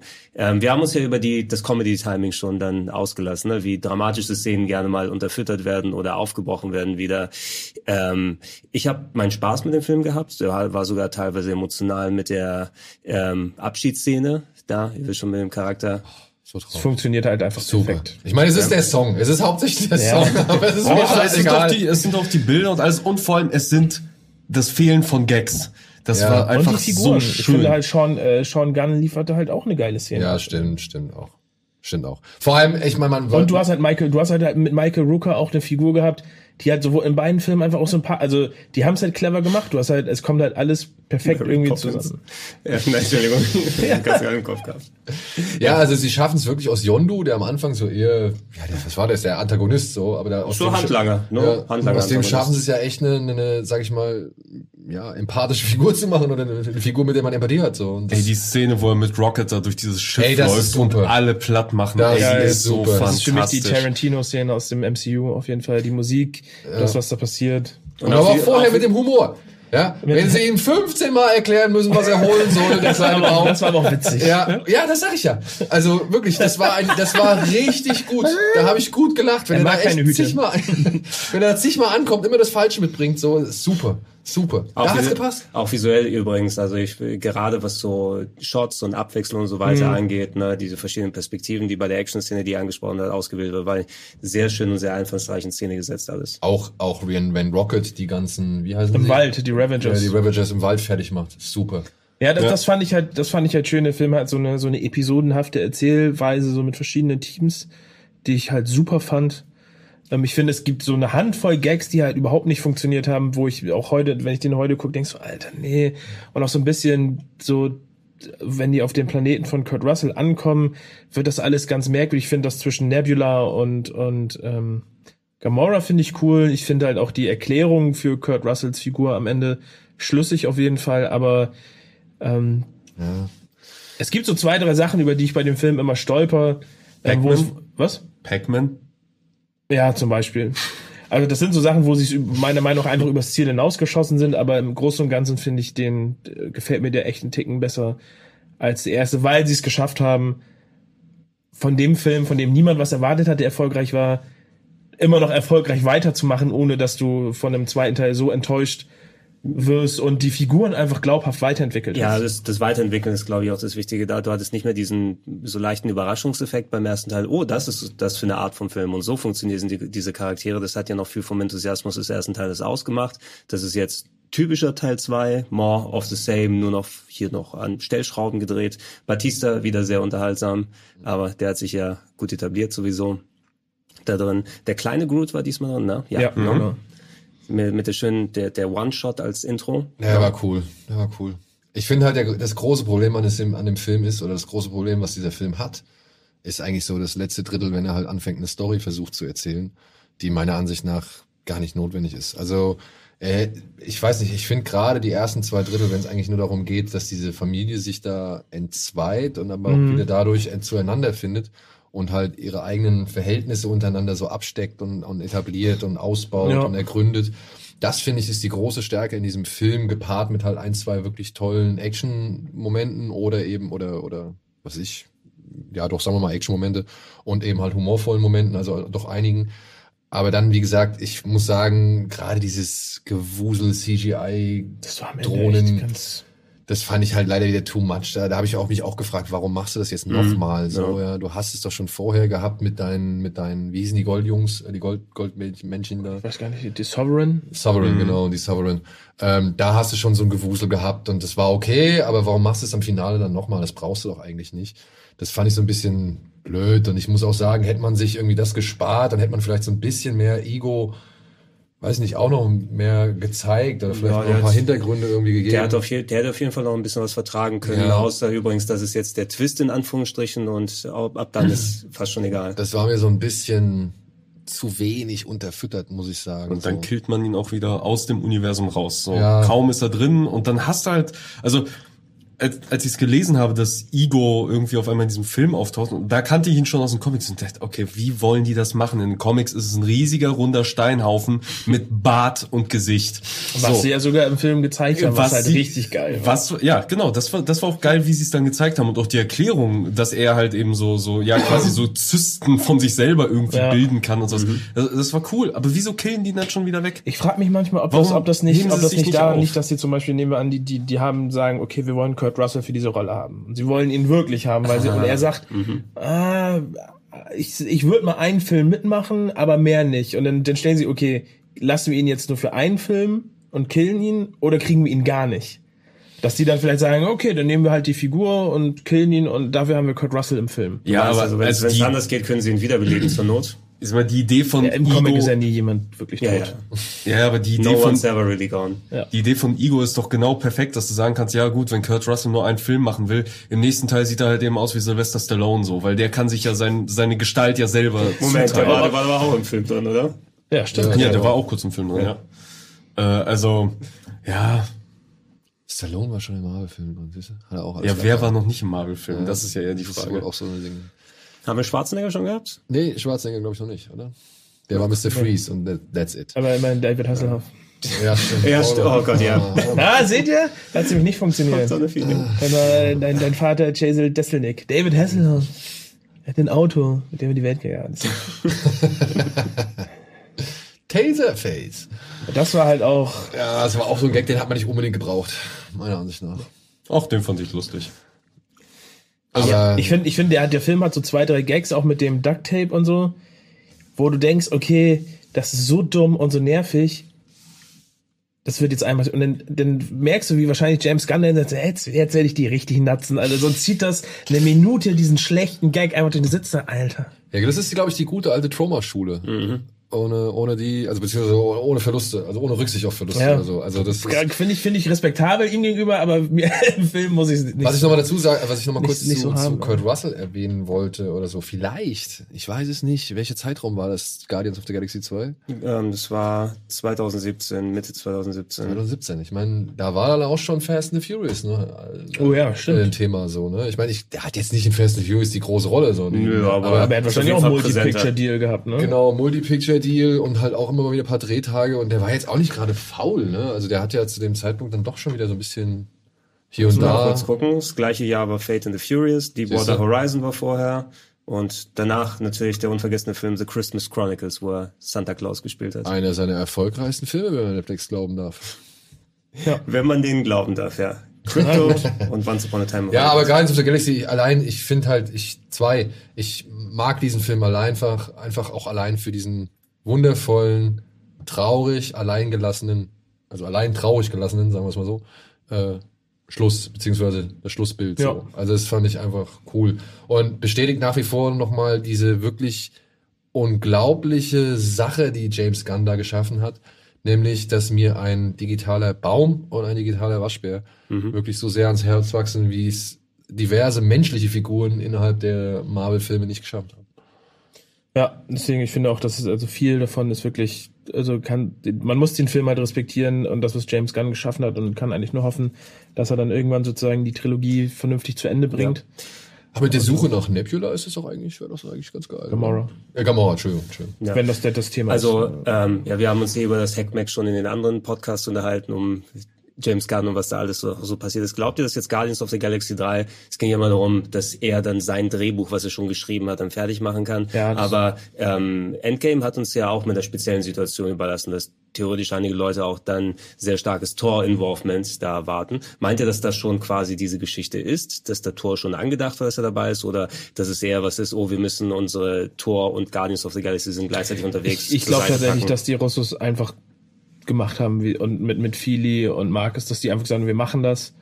Und ich glaube, James Gunn hat zumindest, na gut, man weiß nie, was sagt er heute, was Genau, ist das? wie viel- Aber er hat halt schon eigentlich offiziell gesagt, dass As Guardians of the Galaxy wird nicht Guardians of the Galaxy 3 sein. Also Okay. Thor wird kein Part von Guardians of the Galaxy 3 Naja, sein. du hast ja auch Tor vorher, also den, den nächsten Torteil hast du ja eh vorher, von daher, Ja. da könnten die Guardians ja einen Gastauftritt haben Vielleicht und sie Tor auch wieder siehst du aber nur, dass sie rausfliegen Das oder ja auch nach so. 10 Metern schmeißen sie aus dem Raumschiff. Boah, Ich ich fänd's ja sehr lustig, am Anfang des Films ist er da und sage, ich gehe Zigaretten holen oder sowas. Und dann kommt er ganz am Ende des Films wieder zurück. War leider ausverkauft. Ja, stimmt, das wäre echt witzig. Ja, das wirkt dann aber wie, wir haben kein Geld für Chris Hemsworth gehabt. Ne? Also, ähm, weißt du, was ich für eine kühne These vertrete?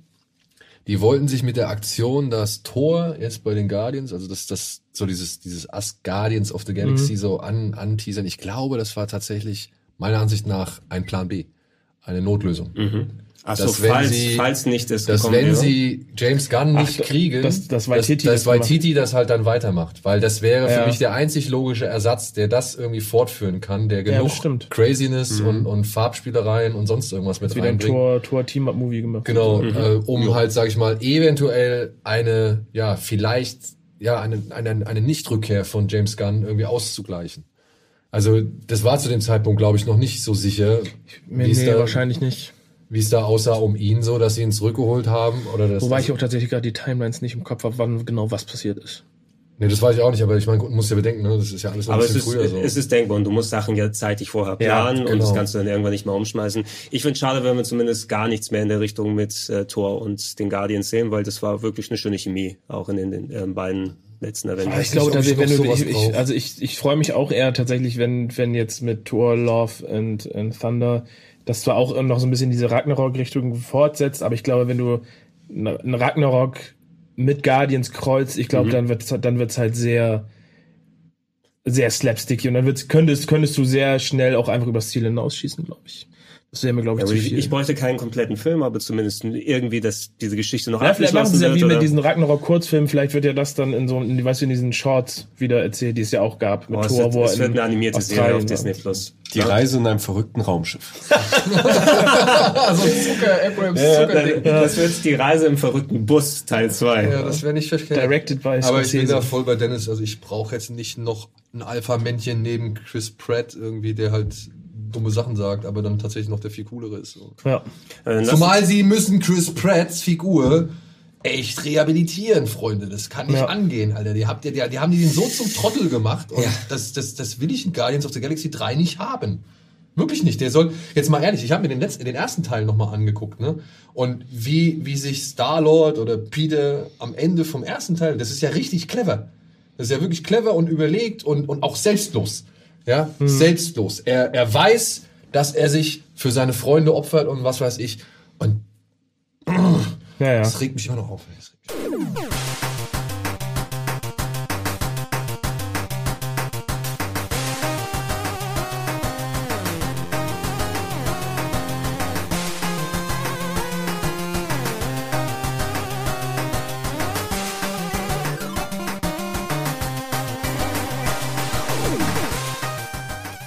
Ist die, die Nächster Homer Film. Simpson-Nummer. Ja, nächster Film. nächster Film ist, äh, wir haben über den Charakter schon bei Civil War gesprochen, 7. Juli 2017 kam der eigene Film, muss ich sagen, einer meiner Lieblings-Marvels Ja. ähm, insgesamt, weil auch sehr schön nach so viel Schindluder, was mit dem Charakter betrieben wurde über die Jahre, endlich mal auch was Schönes bekommen hat. Guter Antagonist, Spider-Man Homecoming. Top. Mein, mein drittliebster Film tatsächlich. Ja. Ich möchte Ich auch find äh, den- im, im Speziellen auch wirklich nochmal Michael Keaton rausheben, weil ich finde, sehr, wirklich sehr guter Antagonist, nachvollziehbare gut. Motive und dann eben auch sehr gut im Film Ja, eingeführt. ich finde den der Film. Achso, entschuldige. Nee, ich wollte nur kurz sagen, da muss ich revidieren, was ich vorhin gesagt habe, denn ich habe Michael Keaton vergessen. Denn der hat natürlich auch einen super starken, super geilen Antagonisten gespielt. Und sogar- er ist nicht tot. Ja, vor allem, wenn nicht sogar der beste fast schon. Das, Oh, das, äh, das war schon nach Birdman jetzt, oder? Ja. Ja. Ja.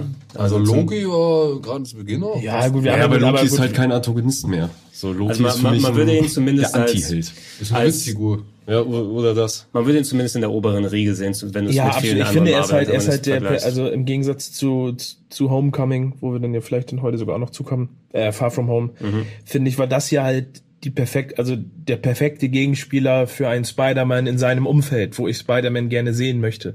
Nämlich mit Mob-Dealern irgendwie mit Gangstern, die halt sozusagen nicht die Welt irgendwie erobern wollen, sondern die einfach ihren Scheiß durchsetzen wollen, um einfach Kohle zu machen. Es war so Lass- angenehm mal wieder nicht, dass es nur um die Explosion der Welt geht die ganze Genau, Zeit. ja. und auch das, wie einfach auch mit dem, mit dem ganzen Vorigen gespielt wird, dass dann irgendwie da, du hast eine Szene, wie er und Ned laufen, und dann meinte, er, ja, wie war das, wurdest du von einer ra- radioaktiven Spinne, ge-" also, ja, ja, nee, nee, habe ich schon so oft erzählt, die Geschichte, irgend so eine Szene gibt's da ja auch, dass sozusagen bewusst nochmal die Origins übersprungen wird, dass, dass du ihn in dieser, in dieser Highschool siehst und was, was ähm, ähm, äh, John, nee, ach, wie heißt denn jetzt, der Regisseur? Mark Webb. Nein, Nee, Mark Webb war war, bei Amazing, amazing. Spider-Man. John, John, John Watts. John Watts nach, nach Cop Car, ähm, den ich ja auch jedem empfehlen kann. Ähm, es geschafft hat, was er auch gesagt hat, dieses, dieses John Hughes-Ding irgendwie aufziehen, dass du jemanden in der Highschool hast, dass du dich auch wirklich mit dem Umfeld beschäftigst und was bedeutet das, weil das ist ja auch was, was Spider-Man irgendwie immer vorangetrieben hat, dieser Zwiespalt, will ich der coole Held sein, Mhm. aber ich muss mich auch noch um die Tante kümmern und meine Freundin und Hausaufgaben. das was du meinst mit Tante, meinst du die Freundin? Das, Das ist meine Tante da, ne? Ah, nee, er hat Ähm, noch eine und ich finde, der hat Tante. das, der hat einfach so charmant, ähm, ähnlich dem ersten Ant-Man, eine Geschichte um, um einfach einen Teenager erzählt, der mit diesem Kostüm sozusagen alleine gelassen wird, der äh, natürlich gerne in die Bank geht, um Verbrecher zu jagen, äh, obwohl eigentlich Happy Hogan sozusagen sagt, nö, du wartest erstmal noch und in der Zeit holt er das Fahrrad und er isst ein Burrito und äh, hängt ein bisschen auf der U, wie auf, allein wie auch auf dieser U-Bahn sitzt und einfach nur wartet zu den Ramones. So, zu dem Song. Ist es einfach, es ist für mich der beste Real-Life Spider-Man-Film, der auch einfach perfekt eingefangen hat, was diese Figur ist. Der Zusammenschnitt, wie er in diesem, in dieser Halle eingesperrt ist, wie er alles versucht und dann nur in dieser kurzen Szene da einfach nur so gegentritt mit dem Fuß.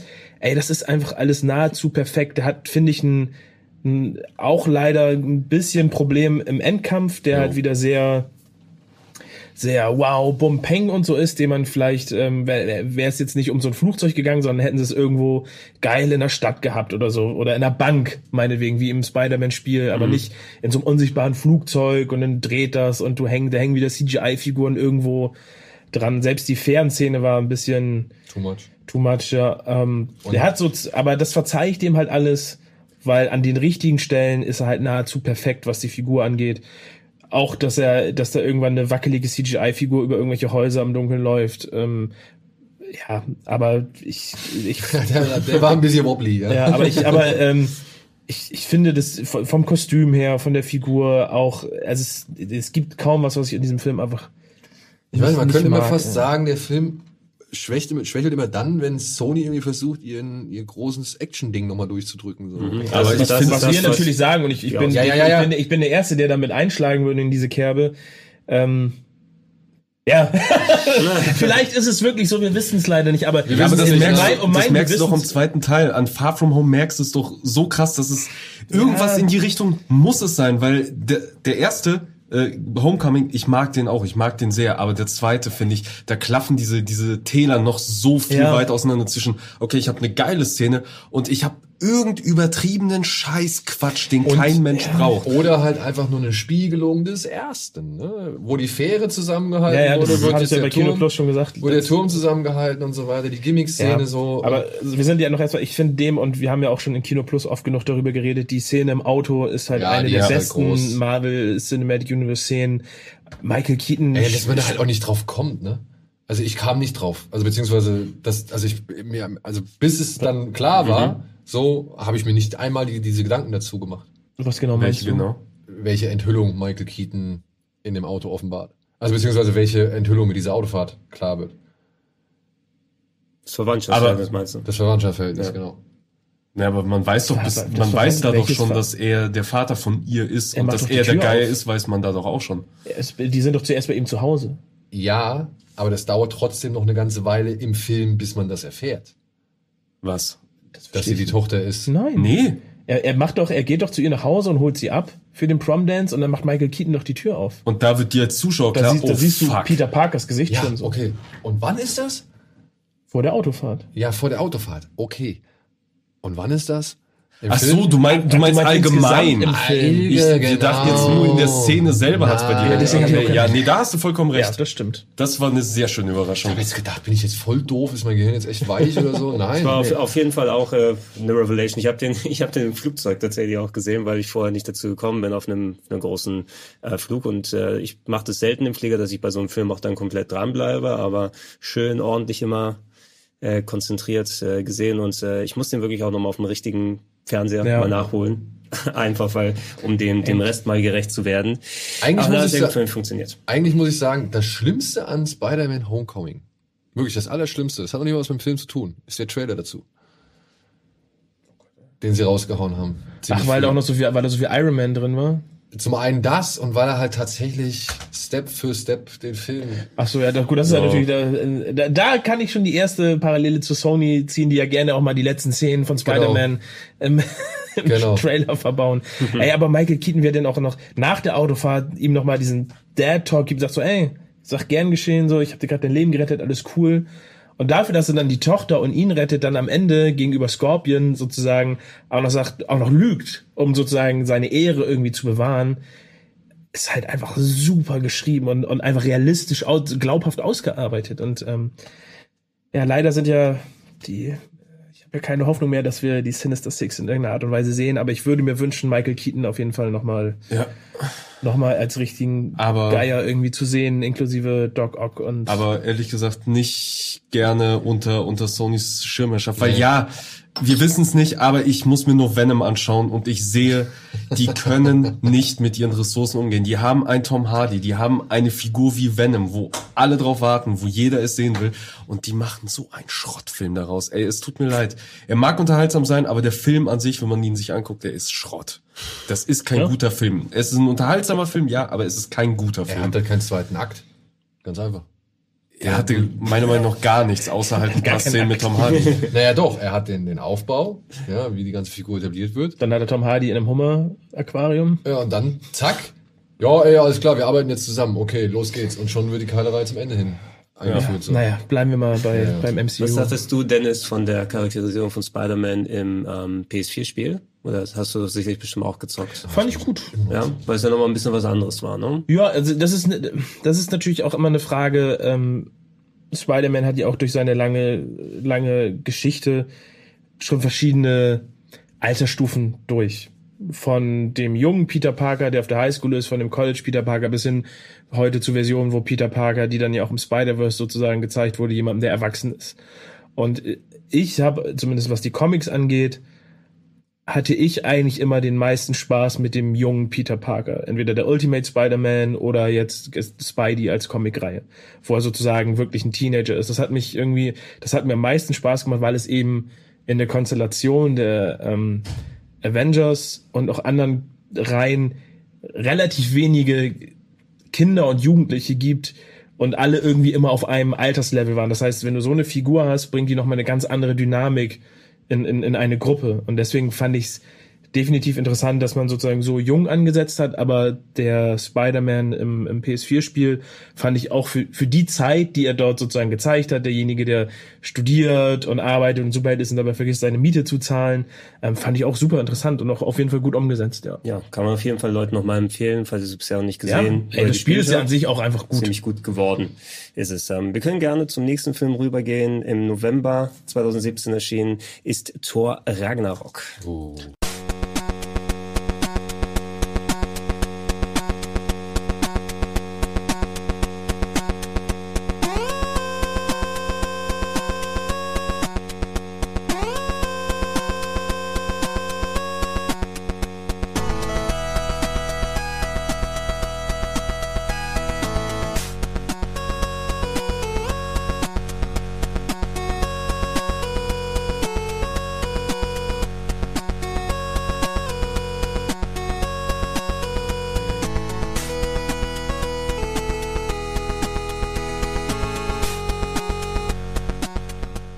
Ein Film, der die Massen spaltet. Ja. Ja, habt ihr ähm, mal What We Do in the Shadows gesehen vorher, oder? War, war das euch ein Begriff? Ja. Ich, ich habe den erst im Nachhinein geguckt und gesagt, äh, guck mal. Oh, Ach, Moment, ist Concords das? habe ich auch schon vorher, davor gesehen. Und hattet ihr also gewisse Erwartungen bei dem Namen Taika Waititi oder war es mehr, okay, jetzt kommt ein Torfilm, wird er so gut wie Tor 2, The Dark World? Äh, ist ein bisschen besser geworden als Tor 2, für mich persönlich jedenfalls. Mein großes, weiß ich nicht, mein Interesse an diesem Film bestand halt vor allem in der Szene oder entstand halt durch diese Szene im Trailer in der Arena, wo schon klar wurde, dass Thor gegen den Hulk kämpfen wird. Mhm. Und wo ich halt plötzlich dann ganz schwere Planet Hulk-Vibes bekommen habe, den ich wirklich sehr, sehr, sehr mag. Mhm. Ja. Aber ansonsten hatte der Trailer eigentlich jetzt nicht besonders viel von dem Humor des finalen Films drin. Also ich finde, ich wenn ich mich jetzt zurückerinnere, oh. wenn ich so an den Trailer denke, das sah halt aus, okay, ein Marvel-Film. Aber ich hätte und wenn ich dann den Film sehe, was für eine Art Humor der drin hat und welche und welche Gags und das, was mir viele vorwerfen, dass halt Thor und eigentlich alle Figuren da halt irgendwelche lachhaften Comedy-Charaktere sind und alle nicht mehr ernst zu nehmen, das wird ihm halt eben ganz gern mal vorgehalten. Also das hatte ich jetzt so anhand des Trailers noch nicht, fand ich, hat sich noch nicht so gut äh, oder so so klar halt abgezeichnet, was ein, äh, was, äh, was da für ein Film einen erwartet. Weshalb, glaube ich, dann eben auch einige sich so ein bisschen vor den Kopf gestoßen gefühlt haben, die halt schon eher so ein, ja, so einen ernsteren Film mit hier und da Gags irgendwie erwartet haben oder so, so einen normalen Film. Gut, ja, ich habe eigentlich tatsächlich genau das erwartet, was ich da gekriegt habe, aber es passt halt meiner Ansicht nach überhaupt nicht in die ganze Timeline die Marvel bis dahin aufgebaut hat. Oder wird, wird ja sehr, sehr Das ist für mich ein absoluter Fremdkörper. Er ist zumindest jetzt viel gespaltener Film, ne? Im Endeffekt, als ob du mehrere Gefühle zusammengepackt hast, weil wenn du so den ganzen Part mit ähm, Jeff Goldblum hast, der nichts anderes macht, als Jeff Goldblum zu spielen, dann weißt du auch ungefähr, was mit, mit rumkommt. Und ich fand den Part unterhaltsam auf jeden Fall, aber dann versucht er natürlich sehr stark in so eine dramatische Szene und Genozid in Asgard und so weiter hinzugehen. Ja, das ist halt das, also ich hatte vorher auch relativ, also ich konnte jetzt wirklich nicht sagen, was Taika Waititi macht. Ich habe halt in, in, der Vorbereitung mehr als den Trailer gesehen. Ich habe mir halt alles mögliche an Setbildern angesehen und mhm. in dem Augenblick, wo es, wo irgendwo das erste Mal hieß, ja, das hier ist der Planet Sakar, war mir schon klar, dass sie, dass sie Planet Hulk nutzen werden, ähm, dass sie sozusagen aus der aus der Perspektive andersrum umdrehen, dass du es eben nicht siehst, dass das sozusagen Hulk der Hauptcharakter ist, sondern das Tor ist und dass du die Geschichte so umdrehst, ähm, dass du es aus einer anderen Perspektive hast ähm, ich finde, dass das größte Problem ist, dass der Film halt zwei zwei Story-Geschichten miteinander vereint. Eben einmal die Planet Hulk-Geschichte und die die Hela-Story, die mhm. halt beides eigentlich, wenn du es wenn du es vernünftig machen würdest, jeweils für einen Film reichen würden. Ähm, und du, du springst halt also immer zwischen zwei Gesch Geschichtssträngen irgendwo. Ähm, ich finde, dass die dass die Änderung zu, für Thor auch auf jeden Fall gewöhnungsbedürftig ist. Ich finde, aber sie rettet die Figur halt einfach vor der Belanglosigkeit, die sie durch Tor 2 bekommen hat und auch schon durch Tor 1. Ähm, so hat, so hat er sich auf jeden Fall ein bisschen mehr, mehr Platz er, erkämpft, so dass man sagen kann, okay, diese Figur ist ein fester Bestandteil des Ensembles und hat irgendwo eine Berechtigung in diesem Universum. Ähm, ja, es ist natürlich durch die Rechte und Publishing-Problematik mit Universal, glaube ich, die einzige Möglichkeit, wie du einen Hulk-Film veröffentlichen kannst, indem du ihn sozusagen einfach in einen anderen Film steckst, ähm, dass sie sich nach gefühlt vier Filmen endlich mal dazu durchgerungen haben, diese Figur sprechen zu lassen mhm. und ihn entsprechend seiner seines Comic-Vorbilds halt auch mal dementsprechend kräftig zu machen und wie er so ist, äh, wo du auch lange drauf gewartet hast, weil du es ja in dem MCU Hulk auch nicht wirklich vernünftig hinbekomme, sondern eher erst im Avengers-Film so die ersten Schritte dahin gemacht hast, was ist diese Figur, was kann diese Figur und ihn dann jetzt endlich auch mal ähm, sozusagen äh, ein paar Worte droppen zu lassen, plus ähm, die Art und Weise, wie die Figur halt dargestellt wurde, war ziemlich cool. Ich finde, der hat teilweise beim CGI fing es da definitiv an, wo, wo man das Gefühl hatte, okay, einige Sachen sahen richtig geil aus und dann hast du aber auch Szenen, die halt einfach, einfach komplett grottig. grottig waren, wo du gemerkt hast, okay, jetzt fangen die langsam an,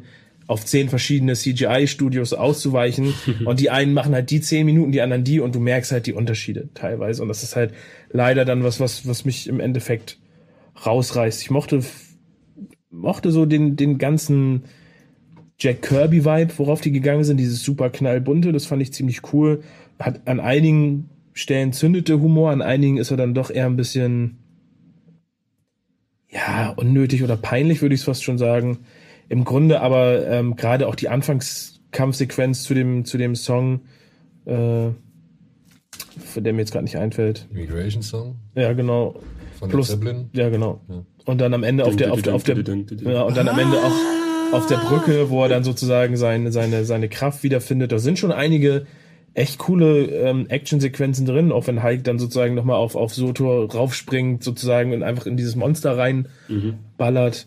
Es war schon, war schon cool. Und auch die ähm, hat für mich, und das ist für mich als Hulk-Fan wahrscheinlich eher noch eine Sonderstellung, eine der emotionalsten Szenen des Marvel Cinematic Universe, nämlich in dem Augenblick, wo Hulk nach drei Jahren das erste Mal sich wieder in Bruce Banner verwandelt und halt mit aller Macht versucht, das zu verhindern und sich selber schlägt und sagt, nein, so ich, das bin ich, das ist mein Körper, ich bestimme darüber und ich will diese, diesen weiche, diese weiche Menschschale nicht sein. Und das hat, ähm, fand ich schön, dass man der Figur dort diesen Raum gegeben hat, das halt zum Ausdruck zu bringen, dass dort eben ein, sozusagen ein, ein, ein Kampf stattfindet zwischen zwei Persönlichkeiten.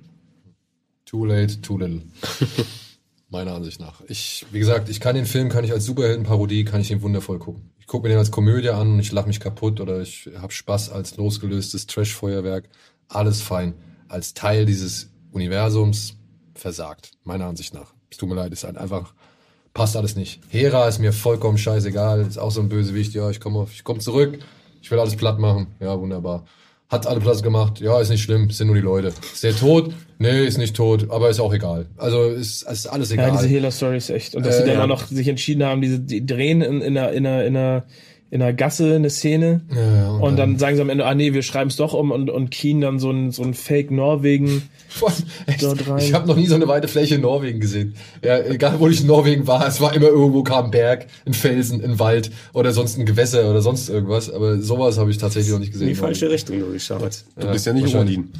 Kennst die guten Plätze nicht. Nee, also ey, wirklich, der Humor, das Timing, die Gags, da sind ein paar wirklich großartige Sachen. Denn Taika Waititi ist ein absoluter Chief, was das angeht. So will ich gar nicht abstreiten, aber er, ist, er funktioniert für mich halt einfach. Das ist ein Film, der so viel Spaß hat, dass er mir keinen Spaß mehr macht. Ja, und das ist halt irgendwie so ein bisschen das Problem oder das, das, das, was mir das Ganze verkretzt hat. Ey, wirklich, der ist als Superheldenpaar oder Marvel-Parodie, sagen wir es mal so, ist der fantastisch. Als Teil dieser großen Geschichte, die hier erzählt werden soll, nee, tut mir leid. Ich bin irgendwo zwischen euch. Also ich verstehe jeden deiner Punkte, ich verstehe jeden, den dieser Film irgendwie abstößt, der sich nicht drauf einlassen kann, weil es bei mir halt auch, glaube ich, eine halbe Stunde gedauert hat, bis ich gerafft habe, das will eine Komödie sein. Das Ding erzählt seine Geschichte in Form einer Komödie. Okay. So, das heißt, äh, die Comedy-Dinger muss ich halt ausblenden, um den Inhalt mitzupo- äh, mitzubekommen. Und dann äh, hat er halt angefangen für mich halt eben in diesem Universum zu funktionieren. Und äh, auch, ja, mich stören da sicherlich auch ein paar Sachen, aber ich konnte mir immer noch genug Unterhaltung rausziehen, dass ich sage, ja, er hat mich unterhalten, finde ich, finde ich gut. Er, er hat mich nicht irgendwie groß enttäuscht oder, äh, oder, oder niedergeschlagen irgendwie zurückgelassen. Ähm, ja, ist, Auch das ist okay. Also die Unterhaltung, die gestehe ich diesem Film völlig zu. Aber dann wirklich, ne? Also wenn du genau das, was du sagst, finde ich ja vollkommen legitim und das sehe ich ja in diesem Film auch. Aber dann knall mir nicht so eine Szene vor den Latz, in, in der sich der Hulk nochmal, in, also in der sich Banner dann nochmal in den Hulk verwandelt für einen Kampf, der ihn gar nicht interessiert, mit der Gefahr, dass er nie wieder Banner sein kann.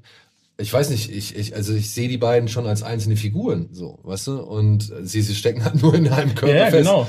Und, und das fand ich ein viel, viel, viel zu großes Dilemma, als dass es mit einem Sprung aus einem Raumschiff irgendwie gelöst werden kann. Und ihn dann noch in diesem Slapstick-Moment auf diese Dings knallen zu lassen, Ja. fand ich halt auch. Und das meine ich, weißt du? Das meine ich. Das, da, da findet der Film Ja, also für nicht das richtige Maß zwischen der, der Epik oder der, Ich wollte sagen, also die, die, diese letzte Verwandlung hätte wesentlich dramatischer Genau, genau. sein müssen. Und da blutet mein Hulk-Herz. Es tut mir einfach leid. Ich bin auch riesengroßer Hulk-Fan und gerade als ich dann mit dachte, okay, Planet Hulk, geil, wenn das jetzt hier wirklich, so wie du es gesagt hast, einfach nur aus der anderen Perspektive ausgezogen wird, aufgezogen wird, ohne dass man, sag ich mal, ohne dass der Hulk zu kurz kommt, war leider Weil man so. hätte ja, man hätte die ganze Sakar-Geschichte um den Hulk und so, man hätte das ja noch viel mehr ausschmucken können, wenn du eben entweder auf Hela verzichtet hättest oder du hättest halt Hela auf, okay. auf, auf, auf Sakar verzichtet und hättest halt Große sozusagen diese, ne?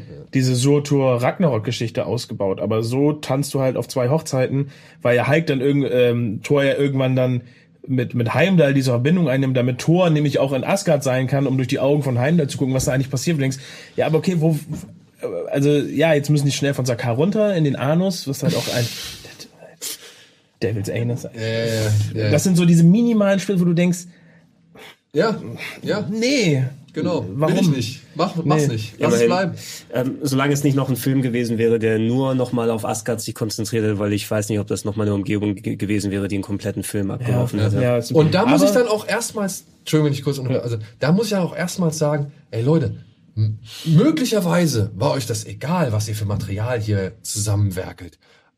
Möglicherweise habt ihr gar nicht das Potenzial erkannt. Aber vielleicht, und das mutet halt der Film manchmal an, vielleicht haben sie aber auch wirklich einfach drauf geschissen, was sie da für zwei wirklich gehaltvolle Geschichten miteinander verbinden. Und da muss ich sagen, tut mir leid, Freunde, das ist etwas, das ist ein Schritt, den möchte ich einfach nicht mitgehen, den möchte ich jetzt nicht gutheißen. So. Nee, vor allem, weil man vorher auch immer das Gefühl hat, dass die Geschichten und die Charaktere, dass, dass den Leuten bewusst ist, dass, was Ja. sie umsetzen sozusagen. Zum Beispiel bei einem Civil War, wo man sozusagen aus einer riesengroßen Storyline das so abgeändert hat, aber respektvoll für einen Film, dass es funktioniert, was hier nicht passiert ist. Was ich noch sagen wollte, eine Überraschung des Films und fürs MCU, Tessa Thompson, meiner Ja, Meinung ja, nach. die war der, Paraderolle, ich, der größte ey, Gewinn wie, für wie die aus diesem Raumschiff aussteigt und besoffen von der Rampe fällt. Das war ein Witz, der halt funktioniert und der war halt super lustig. und sie hat halt bis dann eben bis zum Ende, finde ich, ich finde, wenn sie Ich fand auch ihre, ich fand auch ihre, ihre Rückblende, diese stilistische, Also das die sah fand ich auch richtig sehr geil. Ähm, wenn die jetzt sozusagen wirklich die Königin von Asgard wird, was man ja jetzt hofft äh, Mhm. oder was ich was ich andeutet, Ja, hat er wahrscheinlich nicht ist- schon Er übergeben? gesagt, oder nicht? Er hat Ja, gesagt, du bist der. Chef hier, mach Ja. mal. genau. Ich gehe Ähm, jetzt Bier Finde saufen. find auf ich absolut gerechtfertigt, ey, das finde ich gut. Ja, die, also wirklich, die ist der größte Gewinn an diesem Film, aber alles andere, muss ich sagen, funktioniert in seiner eigenen Welt, aber nicht im Marvel Ja. Cinematic Universe. Gut, da werden wir ja eh auch noch Und das sehen, ist kurios, das ist das Kuriose an diesem Oh, Film. und, und Karl Urban auch teilweise sehr verschwendet. ja. Das hat er leider öfters aber auch mal, ne? Der arme Karl. ja, aber der hat einen Eromir, hat er mehr Eindruck hinterlassen als da. Der hat, den, Ja. der hat den Dread ohne sein Gesicht zu zeigen mehr Eindruck. hat. Wobei ich muss, da kommt natürlich mein, mein, mein Comicleser her zu, ich gebe ihm, ich gebe den Leuten Credit, dass sie sozusagen wirklich die, die, die Szene, wenn du, ähm, wie heißt der Figur, ich weiß es nicht, Seine. Skark oder so heißt die. Wenn du, wenn du die Ich googelst, findest du eine Szene, wie so ein fucking As Asgardia oder Ase mit zwei M16 Maschinengewehren da steht und dass sie diese Szene in den Film übernommen haben, da habe ich gedacht, okay, das ist so Kulge. Skurk, Scourge. Blutet halt auch mein altes Scourge. Bundeswehrherz, aber gut. Wahrscheinlich, wahrscheinlich konnte man die Figur aus den Comics auch nur auf dieses eine Panel Ja. irgendwie reduzieren. Dann dachte ich, okay, wie baue ich daraus eine Figur? Er sammelt halt Schrott. Ja. Oh, Kommen wir zum nächsten? Schrott. Kommen wir zum nächsten Schönes Stichwort.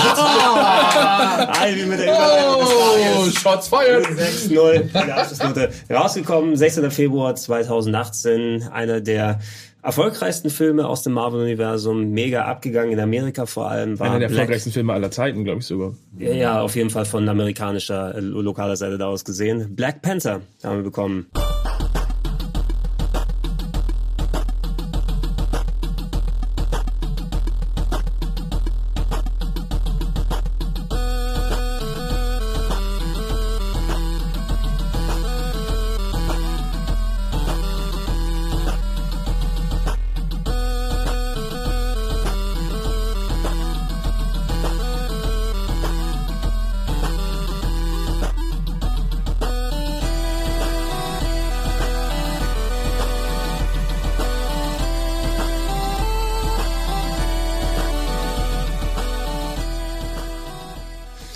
Ryan Kugler, Ryan Kugler war doch hier, ähm, Foodway Station und Creed. Oder Creed. Creed meine ich ja, ja, Boxen, Boxen und so weiter. Eigentlich, äh, eigentlich hat dieser Film tatsächlich alle Zutaten, die er braucht, um wirklich, wirklich guter Film zu sein. Und Ja. irgendwo ab der Hälfte Ja, das- hat irgendwie das keiner mehr Lust gehabt oder ich kann es mir nicht. Also ich bin wirklich kein großer Fan von Black Panther gewesen, aber ich habe mich, Ich habe meinen Frieden mit dem Film gemacht. Ich, ich habe mich einfach darauf gefreut, weil ich weil ich halt im Vorfeld mitbekommen habe, wie man sich ernsthaft mit der afrikanischen Kultur auseinandergesetzt hat, wie man wirklich versucht hat, das alles wirklich mit Respekt, also wirklich dem mit Respekt zu sich sich damit zu befassen, dass diese ganze Technologie, Kultur, Stammgeschichte umzusetzen, was dann auch zu Teilen wirklich gut geklappt hat, bis dann halt die in ihren wirklich coolen Outfits vor einem fucking CGI-Rhinoceros stehen und du dann, dann bis zum Ende hin merkst, okay, da haben, da haben Leute an der Technik gesessen, die einfach nicht verstehen, was Gewicht ist oder wie, wie Belichtung funktioniert oder was. Und auf einmal Meinst und auf, ein, Ja, und einmal sitzt du, du bist, dunklen du kommst mit schwarzen- du, also du hast so einen Film, wo du denkst, okay, das wird jetzt vielleicht so ein, so ein Spy-Thriller, so ein bisschen, du bringst es ins Urbane und dann kommt eine Szene, wo, wo, wo, wo, eine Tante nur noch in einem Auto sitzt, die Straße runterrutscht und denkst so, okay, wann ist das jetzt hier äh, Ragnarok 2 geworden? Ja, ey, da, da, Und- das und- lässt sich zu, das Problem dieses Films lässt sich darin zusammenfassen, einfach das Ende. Das Ende ist so äh, so lustig auf eine äh, auf eine ungewollte Art und Weise, dass eine Figur in ihren letzten Atemzügen sich nichts sehnlicher vorstellt, als den Sonnenaufgang in ihrer Heimat zu sehen. Und sie zeigen dir einfach den hässlichsten CGI-Sonnenuntergang Auf oder Sonnenaufgang. CGI-Klippe. Auf der hässlichsten CGI-Klippe aller Zeiten, die du, also die du dir vorstellen kannst. Was Ey, meine- Hätte man was ja in meine- Afrika drehen können, ne? Aber hätte man Was meiner vielleicht. Meinung nach auch, Aber und das, ist das, teuer. das ist vielleicht, vielleicht fällt das auch nicht auf, aber das meiner Meinung nach leider dann auch den, den Satz, den, den Michael B. Jordan Ja. dort sagt, Den dieses, kaputt. ähm, äh, kaputt. please bury me with my, oder ich, ich möchte lieber irgendwie hier sterben, als mit meinen Verwandten auf den, Sch ich krieg's leider nicht mehr so zusammen, dass es jetzt Sinn machen Also, würde. ich glaube, im Endeffekt sagt er, er möchte eigentlich lieber sterben, als unter diesen Zuständen weiterzuleben Genau, oder genau. halt in dieser, Und diese Art, Szene dieser neuen wird dem Form von Freiheit Sklaverei. sterben, als in Ketten zu leben. Genau. so sowas. Und, und diese Szene wird halt diesem dem einfach in keinster Weise gerecht. Nee, leider nicht. Und ich finde, Michael B. Jordan spielt halt, macht halt wirklich das Bestmöglichste aus dieser Rolle Ja. Bis zu bis zu einem gewissen Punkt. Und ich finde, ich, das war für mich immer so ein auch so ein, so ein so ein perfekter Moment. Es gibt eine Szene, in der er sozusagen nach nach äh, Wakanda kommt. Und, und, und die Szene beginnt, wie er auf den Thron zuläuft oder auf dem Thron sitzt und die Szene ist halt umgedreht und dann dreht sich die Kamera. Und das war für mich auch so ein Punkt, wo dann, wo der Film dann wirklich gekippt ist. wo, der, wo, er, wo er wirklich gekippt ist, wo dann auf einmal äh, hier der, der Agent noch seine Flugszene bekommt und wo es halt so, wo nur noch unnötiger Quatsch in diesen Film reingemacht wurde, um am Ende den Bombastschluss im dritten Akt zu haben, den dieser Film in keinster Weise nötig gab. Der Film hat am Anfang eine Szene, die viel zu dunkel ist, so, da lasst das ist, ist auch einfach so. Aber die im Dschungel, meinst du? ja, aber wenn man wenn man die Action in die Richtung weiterentwickelt Ja, hätte, ja, ja. dann wäre es richtig, richtig geil gewesen, weil du dann auch die Black Panther-Figur im Dschungel, im Dschungelkampf ausbauen hättest können. Aber so, also auch ein, auch ein, äh, ja, weiß ich nicht, da ist so viel. Ey, die killen eine der besten Figuren, killen sie auf der Strecke, auf der Hälfte irgendwie Ja. raus und installieren eine andere Figur erst so richtig, ähm, beziehungsweise haben jetzt die Möglichkeit, eine andere Figur, die vorher schon geglänzt hat, so richtig glänzen zu lassen. Und sobald Michael B. Jordan oder wie heißt der Killmonger, Killmonger, sobald er auf dem Thron sitzt, Ja. weiß dieser Film nichts mehr mit dieser Figur anzufangen. Außer ihn zu töten am Ende. ja. Ja, das, ja genau. Nichts. Hat versucht, sehr geschickt da drumherum zu gehen. Ich muss auch sagen, so Chadwick Boseman, irgendwie, ich weiß nicht, ob es dann an der Charakterisierung liegt oder wie er dann die Rolle geschauspielert hat, aber er hat mich ziemlich kalt gelassen. Ja, das ist halt noch das Films. Schlimmste, wenn dich die Hauptfigur echt kalt lässt. Und wenn du, wenn du dann so jemand wie Michael B. Jordan hast, der auch selbst, seine, selbst seine Schwester. seine war- Schwester, Profil gehabt als Chadwick ja, Boseman, und Mbaku, ne? Auch. Ja, also selbst so kleinere Figuren, die stechen alle umso mehr heraus. Und der war irgendwie, Andy Circus, anyone? ja, ja, genau, genau. Also da hast du ja auch schon davon gesprochen. Und der, der wurde ja auch ganz gut etabliert vorher und auch auf einmal dann, ja, brauchen wir jetzt nicht mehr. Ähm, und irgendwie, als, als ob er so, so eine Schachfigur wäre, die entlang des Plots mitgeschliffen wurde. Also ich habe mich nie emotional von ihm so richtig abgeholt. vor Ich weiß Ja, aber auch nicht, woran das ist. Es muss, es muss ja eigentlich am Skript liegen, weil ich finde ihn in allen anderen Auftritten fand ich ihn eigentlich immer relativ passend und sympathisch, zumindest in denen, wo er, wo er sozusagen dann aufgetreten ist. Ja, aber auch Aber- hier, ne? Auch da wird nichts draus gemacht, weil sie am Anfang direkt zwei Antagonisten haben, ja. Und das ist Ja, so stimmt, in dem, in dem Wasserkampf, da fängt Das, genau. so, Das ne? Problem ist ja, dass das T'Challa oder wie man ihn T'Challa, auch nennt, ja. T'Challa, dass er ja, er ist ja ein Monarch gegen seinen eigenen Willen. Er erfüllt ja. eine Pflicht, auf die er keine Lust hat. Und da hätte man auch so viel mehr draus machen können. Stattdessen muss er Blumen inhalieren, weißt du? Also das ist so Ja, und dann wird er ja auch irgendwie ab der Hälfte des Films ist er auf einmal egal. tot. Äh, ist noch nicht mal mehr im Film. Natürlich weiß er, ey, die werden ihn jetzt natürlich nicht killen lassen. Wäre natürlich eine geile Szene gewesen, hätten sie gesagt, ja, okay, er ist, weg. Und seine Schwester, und seine das- Schwester übernimmt jetzt auf einmal den Thron und wird zum Black Panther. So, das haben ja auch einige so gehofft. Also selbst ich habe das beim Film gucken, habe ich gehofft. Ich so, ja, ich mochte ihn zwar, aber von mir aus könnte auch jetzt seine Schwester Black Panther übernehmen. Und, Ja, ey, selbst das ja wäre das- besser, äh, selbst das wäre besser gewesen. Ja, als das, im Nachhinein schon. Ey, Freunde, Blade 2, ja, hat einen besseren Endkampf als das. Ja, das stimmt. Ey, Blade definitiv. 2. Also, ja. Ja, es Ey, und ich- pass auf, und nochmal, ums, damit, falls für die, für die Hörer, ne? Also, ums einmal auch mal klarzustellen. Mich freut das Wirklich. Mich freut, dass der Film so erfolgreich war. Mich freut es für Kugler, mich freut es für äh, Michael B. Jordan, für Chadwick Boseman. Mich freut, dass der Film so eine riesengroße Akzeptanz in der Black Community gekriegt hat und der Black Community wahrscheinlich jetzt auch wirklich so derartig aus der Seele gesprochen hat. Ich habe gestern mich noch mit jemandem unterhalten, der hat gesagt, das war, was ist der, ich glaube, der war Pakistani, der hat gemeint, ey, ich sehe halt kein, einfach keine Superhelden oder keine, keine Hauptrollen in meiner, in meiner Landesform, beziehungsweise Mhm. in, also für, für, für mein Volk so. Und ich konnte es wirklich ihm nachvollziehen und dann konnte ich nochmal, weil wir halt wirklich über, über Wakanda und, und keine Ahnung, darüber kamen und so. Und da habe ich gemeint, ey, ich, ich verstehe es total. Und wie gesagt, ich würde auch niemals dahingegen Black Panther kritisieren, dass er genau dafür gemacht ist oder beziehungsweise, dass er da so einen großen Erfolg hat. Aber ey, der Film wird meiner Ansicht nach einfach nicht dem gerecht. Er wird dem nicht gerecht. Nee, Nee, vor allem er wird leider, leider tatsächlich über, überhäuft sozusagen. Also Os das Oscar-Nominierung, ne, oder? Bitte? Hatte der, hat er nicht die Oscar-Nominierung Ja, gekriegt? da, da stand noch zur Debatte. Ja.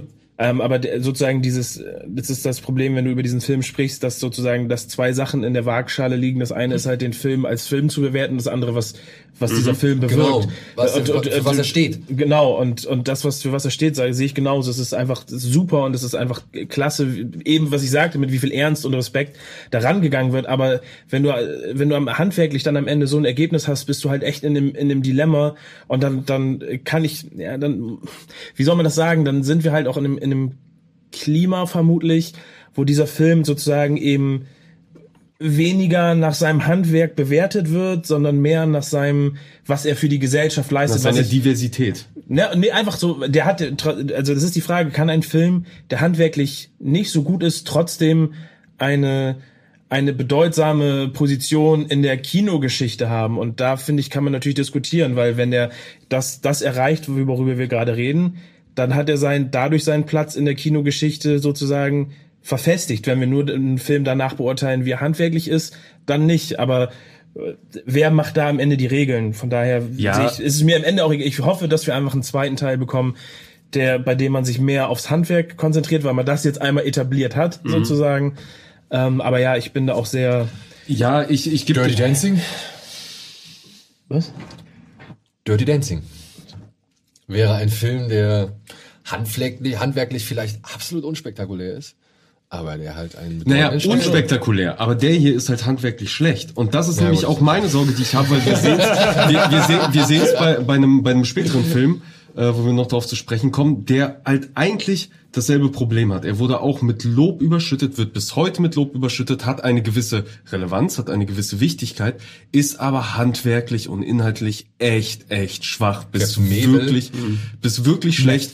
Und, ja. und ich habe halt, mein Problem ist damit, dass, dass quasi, äh, dass ich einfach nicht will, dass sich so eine Art Klima etabliert, dass man sich sagt, äh, vor allem, vor allem für so größere Produktionen, okay, wir haben halt, äh, wir haben jetzt per diverse Personen XY, die XY repräsentiert. Das reicht, der Film wird ein Erfolg. Wir müssen uns über Drehbuch, über, über Regie, über, über Schnitt überhaupt keine Sorgen machen, weil wir haben dieses Thema, reißen wir an, alibimäßig, und das reicht, um es zu retten. Und ich finde, bei, bei Captain Marvel ist es halt noch viel schlimmer. Äh, ja, aber auch bei Black Panther, ey, das ist der erste Film aus dem MCU, den ich nur einmal im Kino gesehen habe und danach nie wieder. Ich würde ihn mir gern jetzt noch, also jetzt habe ich ja die Blu-ray Blu-ray gekauft, äh, eingepackt noch. Ja, weil es sie günstig gab, aber ich würde ihn gern, weil die Effekte auf Blu-ray doch noch mal ein bisschen Also die haben noch mal dran geschraubt. Ja. Haben sie, aber es hat nicht gereicht. Aber Es hat nicht gereicht, aber sie haben es tatsächlich ein bisschen besser gemacht. Immerhin. Äh, ich würde ihn mir halt gern jetzt noch mal mit ein bisschen Zeitabstand äh, angucken, vielleicht dann noch mal noch mal anders zu bewerten. Aber ey, nach dem Kino war ich, ey, der hat so viel Potenzial und der hat alles liegen lassen. Der hat alles einfach. Also ich finde das Ding ist in meinem Kopf, in meinem Kopf so, ich, klar, Finanzen hin und her, da haben wir keinen Einblick, was am Ende was kostet, aber in meinem Kopf haben sich dort Bilder formiert, wie dieser Film aussehen würde, wenn die wirklich in der richtigen Steppe mal gedreht hätten. Ja, Ja. Wenn, wenn, wenn Chadwick Boseman in einem wirklich gut designten Kostüm irgendwie in einem richtigen Dschungel irgendwo gewesen wäre. Also, oder, oder Wenn sie das Lila weglassen würden. Ich meine, der heißt Black Panther und nicht Black Purple Panther. So. Also Ähm, ja, Dann es kannst ist du nicht in schade. den dunklen Tunnel mehr kämpfen halt, lassen. bei dem Film sage ich echt, dass es wirklich sehr schade ist, ähm, dass man da so weil ja, weil ja jeder sich wünscht, dass dieser Film einfach besser wäre. Mit dem Potenzial, aber das, ja. Sie ver er Aber- verdient einen Winter Soldier. Black Panther verdient Ja. seinen eigenen Ja. Winter Soldier. Das Mhm. wäre die perfekte. Formel Ja, für Black Fall. Panther. Also, und auch das Ding, ne? Aber ich glaube, da sind wir jetzt wieder bei dem, bei dem, bei dem Thema, was ist wichtiger, das Handwerk oder vielleicht der Status oder die Ideologie, ne? Das Problem ist jetzt halt auch bei Black Panther, dass der ja genauso in die Gegenrichtung instrumentalisiert wird, instrumentalisiert wird, was uns Wolfgang ja schon mehrfach erzählt hat. Dass die Identitären eigentlich hingehen jetzt auch noch und sagen, hier, Wakanda ist unser Vorbild. Ja, also das, so weit kommt es dann halt auch. Und da, sage ich mal, hast du dann ein Problem. Ja, ja, weil, der, weil bei dem Film halt die, das, das Extrem so weit auseinanderklafft, dass, Genau. du, dass du eigentlich kaum mehr jemanden findest, der bereit ist, in der Mitte sozusagen zu diskutieren und sagen, ja, ich akzeptiere das eine, aber sehe auch das andere. Sondern es gibt nur die sagen, nö, das muss aber und wenn du was dagegen sagst, bla bla, und die anderen sagen, so, ja, nee, äh, ihr seid ja die Verblendeten, bla bla. Und, du, Ja. und, du, und als jemand, der einfach nur einen Film genießen Mhm. möchte, und ähm, du, du kannst ja nicht mal sagen, ja, ich finde den, finde den gut und das ist alles toll. Also, weißt du, du kannst nicht in der Mitte stehen, weil da wirst du von beiden Seiten angeschissen. Ja. Ja. Also, Aber ich stehe genau da! ja, und das, ich glaube, das ist wichtig, dass man, dass man das auch immer wieder, und das, das machen wir auch in Kino Plus, und da sind wir auch meiner Meinung nach auch ein gewisser Vorreiter, dass wir uns immer die Zeit nehmen zu sagen, okay, es gibt nicht nur A und B, sondern wir können auch, in einem, wir können auch beides sozusagen betrachten, ohne dass wir uns auf eine Seite stellen. Wie Orlando Bloom oder Christian Bale jeweils in Batman Begins oder Fluch der Karibik sagte, ich stehe genau da, wo ich stehen muss, nämlich zwischen dir und Gotham oder zwischen dir und Jack. Ja? Und das finde ich gut. Das finde ich gut. Ja, Black Panther ist, es tut mir halt leid. Ich hätte ihn ja auch echt sehr gerne gemocht. Ich hätte ihn wirklich gerne Weil gemocht. gut, der hat gute Ey, Ansätze. der ne? hat gut angefangen. Die erste Hälfte, der ist, die erste hat. Hälfte ist echt, wirklich, aber spätestens, wenn, wenn Michael, Michael B. Jordan, auf dem Jordan Thron sitzt, ist das, ist das erledigt, das Thema. Ja. Ja, warum hat er nicht seinen Vegeta-Anzug beibehalten? Also, Das ist echt ein geiles Ich hab Design mich vor, gewesen. Ne? habt ihr euch mal gefragt, wie er sich diese Narben, die ja seinen ganzen Oberkörper irgendwie zieren oder schmücken? Ich hab, bin der Meinung, ich habe gelesen, das sind, ähm, die hat er sich für Abschüsse gemacht. in Ja, ja, genau. Ja. Aber habt ihr mal überlegt, wie der irgendwie an seinen Rücken rangeht? hat halt irgendwer anders mit einer, mit einer Klinge gemacht. So, dann so, sein- so ein sein Pfeil Team. und dann so ein Widerhaken, so ein bisschen. Ach so, ja, was okay, ja, wie, so ein, wie so ein Schuhlöffel. Ja, ja, genau. Das ist mein Namenlöffel. Ja. Das ist einfach das Nagelbrett, auf dem er schläft. So, äh, Leute, wir haben ein paar Optionen jetzt hier. Wir haben ähm, zwar schon viele Filme diskutiert. Wir könnten von der Zeit her noch ähm, gerne noch den nächsten Film angehen oder wir sagen, wir machen einen schönen Abschlussteil und kommen dann nochmal zusammen in den nächsten Wochen. Also, ich sag mal so, mein, mein, ein, ein Vorschlag von meiner, von meiner Seite aus.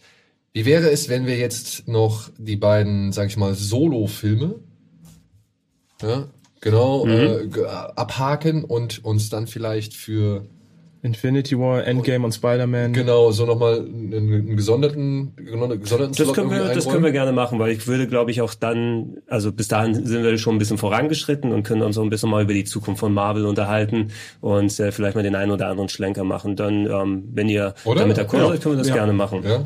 Genau, also Infinity War und Endgame folgen dann im Speziellen, im Umfangreichen. Wenn wir dann einen weiterspringen, sind wir im Juli 2018 Far From angekommen. Home darfst du nicht vergessen für, die, für das nächste Mal. Genau, und Far From Home dann noch mit dazu. Der dürfte Ähm, bis da noch. Der in mehrere Art ist und ich, Abschluss Ja? ja. bildet. Ähm, Ant-Man und the Wasp.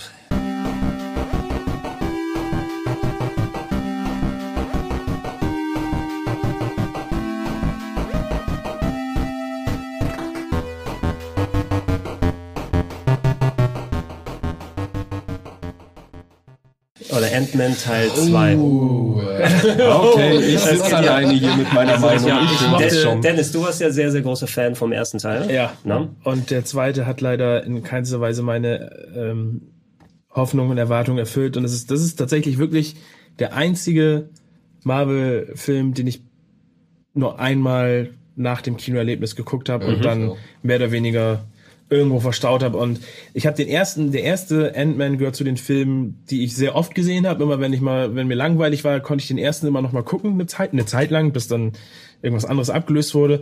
Und als ich diesen im, im Kino gesehen habe, war ich teilweise enttäuscht und auch, nein, wütend ist das falsche Wort, aber es war halt, Egal. ja, es war egal. Also dieser Film hat, der Film konnte sich nicht mal auf die Stärken beziehen, die der erste Teil hatte, sondern er hat sich halt komplett auf die falschen Sachen konzentriert. Er hat wieder einen äh, Bösewicht, wenn man da überhaupt von Bösewichten irgendwie sprechen kann, zu viel eingeführt. Auf der einen Seite ja Ghost und auf der anderen Seite äh, Walton Goggins ähm, Mafia-Charakter. Man weiß schon gar nicht mehr, wie er heißt. Nee, ähm, Wie heißt der, Alvin?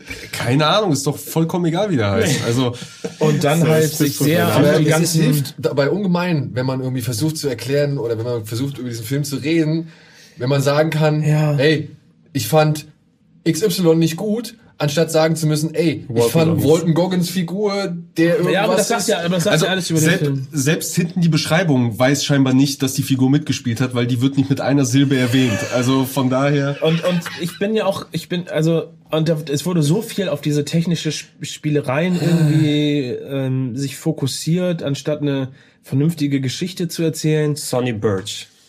Sonny Birch. Ja, okay. War schon einen typischen Gangsternamen. Aber, ähm, und dann hängen da, geblieben wie Malekith. wenn, wenn, wenn du über, das Ding ist, ich, ich bin echt bereit, in, in vielen, in, in, in vielen Filmen Sachen zu akzeptieren, weil, weil sie die Story voranbringen.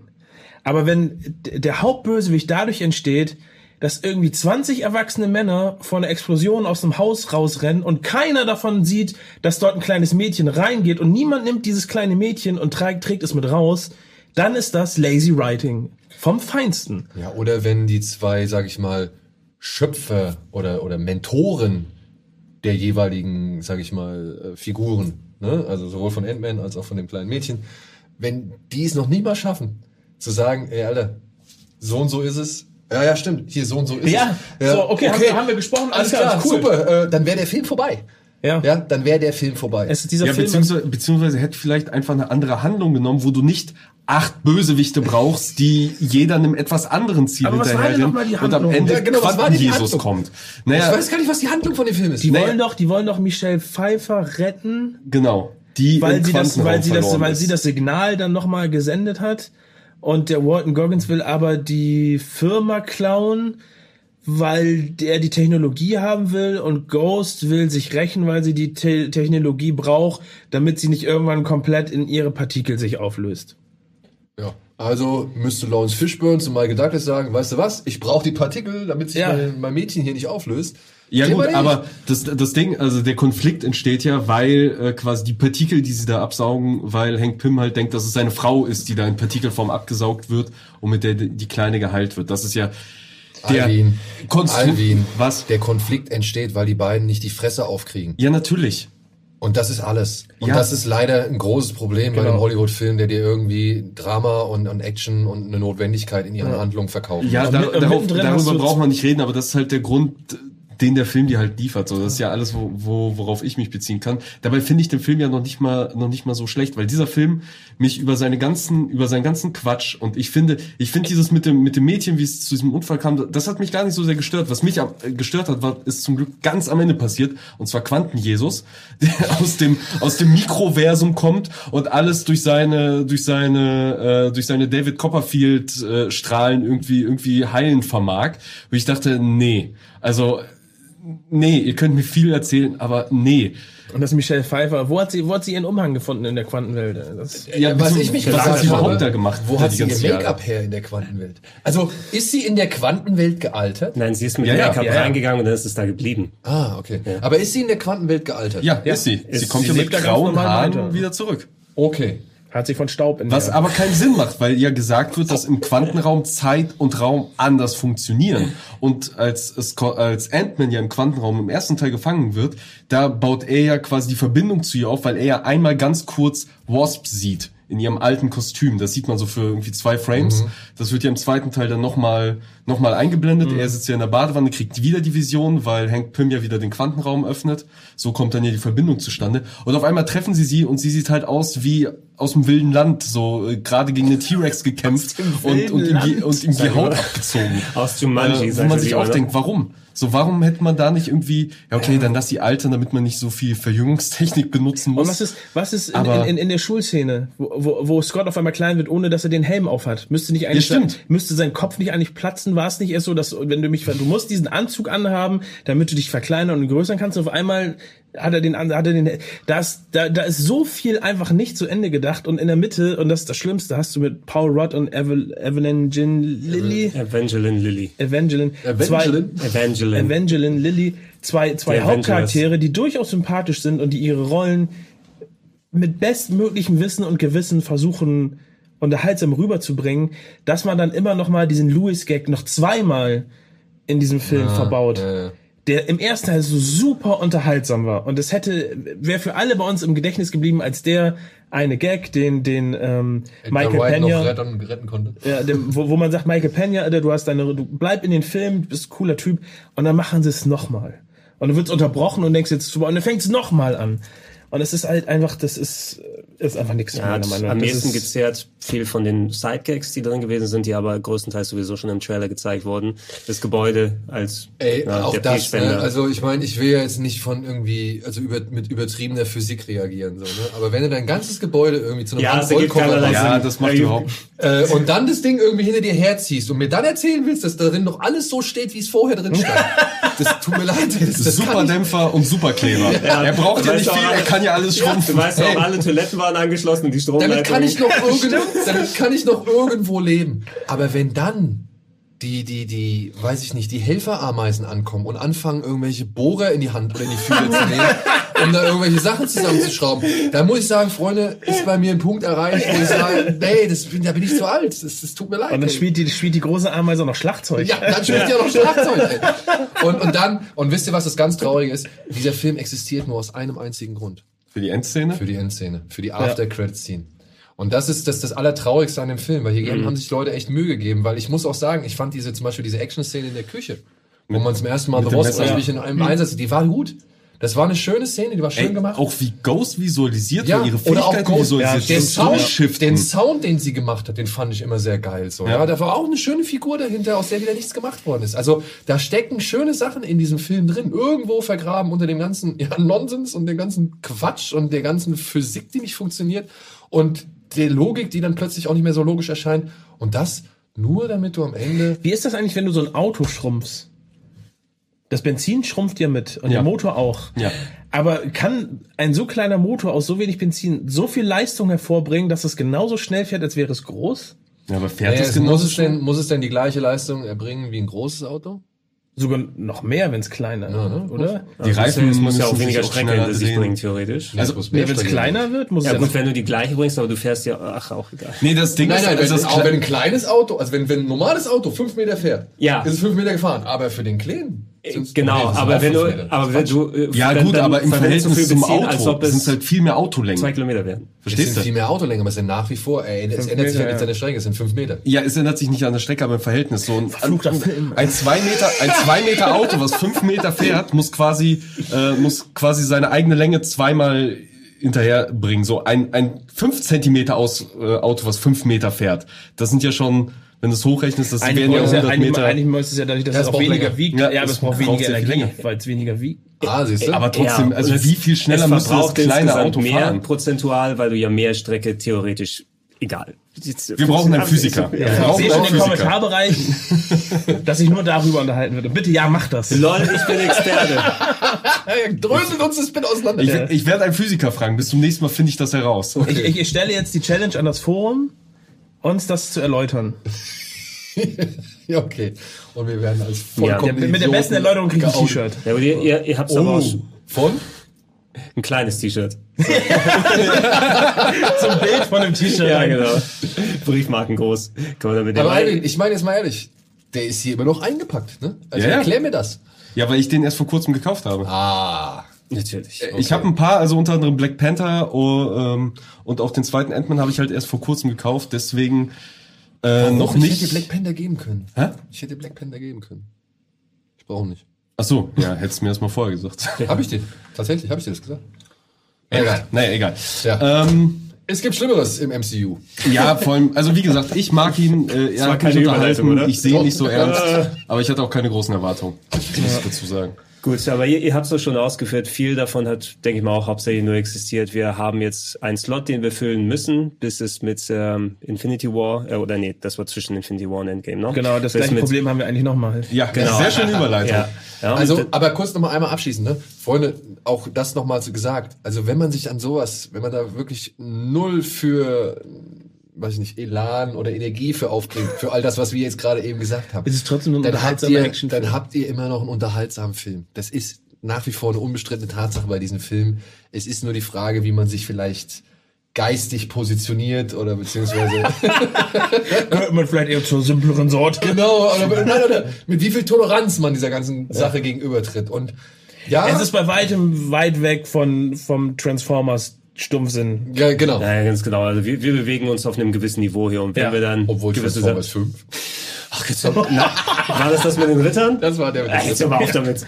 Ritter der Schwafelrunde. Also, aber ja, wir, wir sprechen eben über die Filme, die dann zwischen Infinity War und Endgame gewesen sind. Und während der so eine Art Nebenstory gewesen ist, die sich ganz am Ende mit der Credit-Scene nochmal quasi in, äh, reingezeckt hat in die ganze Endgame-Geschichte, sollte ja der nächste Film der Film sein, der auf jeden Fall sehr wichtig ist, um den zu schauen, weil ansonsten können wir Endgame gar nicht so, na, ich will nicht sagen, nicht richtig verstehen, aber es ist ein sehr, sehr wichtiges Ding. Das müssen wir jetzt endlich mal auch nachholen. Das ist auch ein super wichtiger Charakter. Mit Captain Marvel? Marvel. Mevel. Mevel.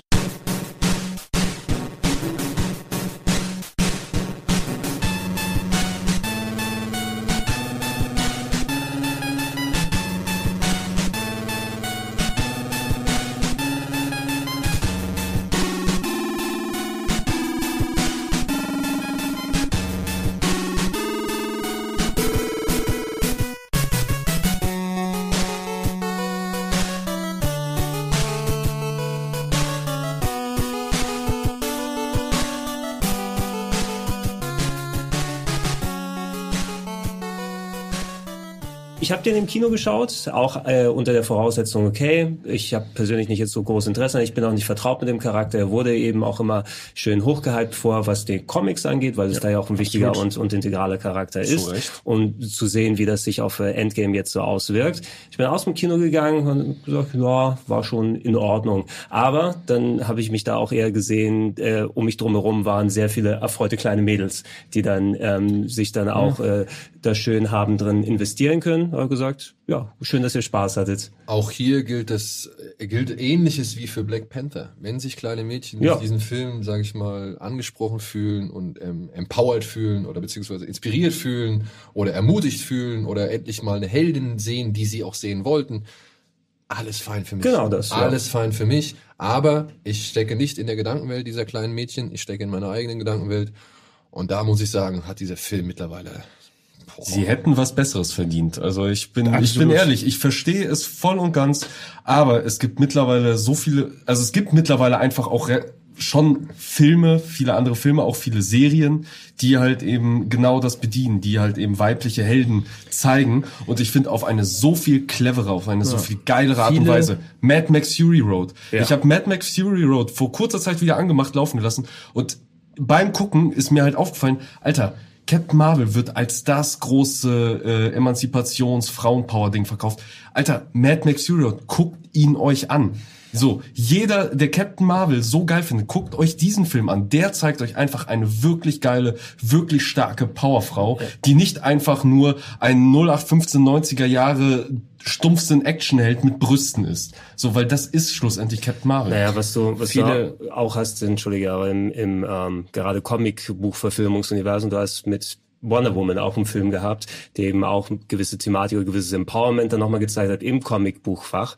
Und das ist eben alles nicht wirklich originär gewesen, was sie sich auf die Flaggen so richtig geschrieben haben, was jetzt mit Captain Marvel erreicht werden sollte. und dass es der selbst- Female Empowerment-Film ist, Ja. ein Thema, was schon seit Und 20, selbst, 30 selbst Jahren da muss man natürlich auch sagen, hast du auch das, zumindest meiner Meinung nach, das Problem, dass der Film dem Anspruch nicht Ja, ja, nicht gerecht, gar, aber, ge- nicht aber so gerecht gerecht her. wird. ne? Gerecht her, zumindest definitiv, dem- dem aber er ist auch auf Charakter. jeden Fall eher... Aber es ist auf jeden Fall, es hat schon jemand mal versucht, das zu machen und jetzt nicht, oh, wir Captain, Marvel hat halt einfach das, das. Problem, dass einfach zu viele Köche den Brei verderben. Und wenn du sieben Leute hast, die an deinem Drehbuch rumschreiben, dann kann mir keiner erzählen, dass dabei ein wirklich kohärentes, gutes Ergebnis bei rauskommt. Ja. Der Film zeigt ja, dass es halt eben nicht so ist, weil der fühlt sich genauso an, als Ja. wenn sieben Leute Ich gleichzeitig so- in einem so Google auf den- Doc-Dokument ja. rein, reingeschrieben hätten. So Star den- Trek Mission beginnt als Star Trek Mission, geht dann in den 90er Jahre Actionfilm, der aber auch wirklich nicht wirklich Weiß, was er mit seiner- respektvoll- genau, mit seiner Zeit anfangen sag ich soll. mal, zitiert und plötzlich wird es zum Space-Abenteuer und zwischendurch hast du noch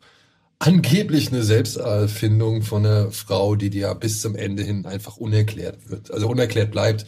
Die geht rein als stoische, die Miene nicht verziehende, super Powerfrau und geht raus als stoische, nicht die Mine verziehende Superpowerfrau. Wow, what a transition. Also was wirklich, was für eine Entwicklung. Und das Geilste ist, wirklich das Allergeilste an diesem Film ist, ist alles, was am Anfang als schlecht, beziehungsweise durch diesen Film hinweg als schlecht dargestellt wird, wird am Ende selbst praktiziert. Also das ist etwas, was ich nicht verstehen kann. Und das ist, glaube ich, das Ding, was du sagst mit diesen sieben Leuten.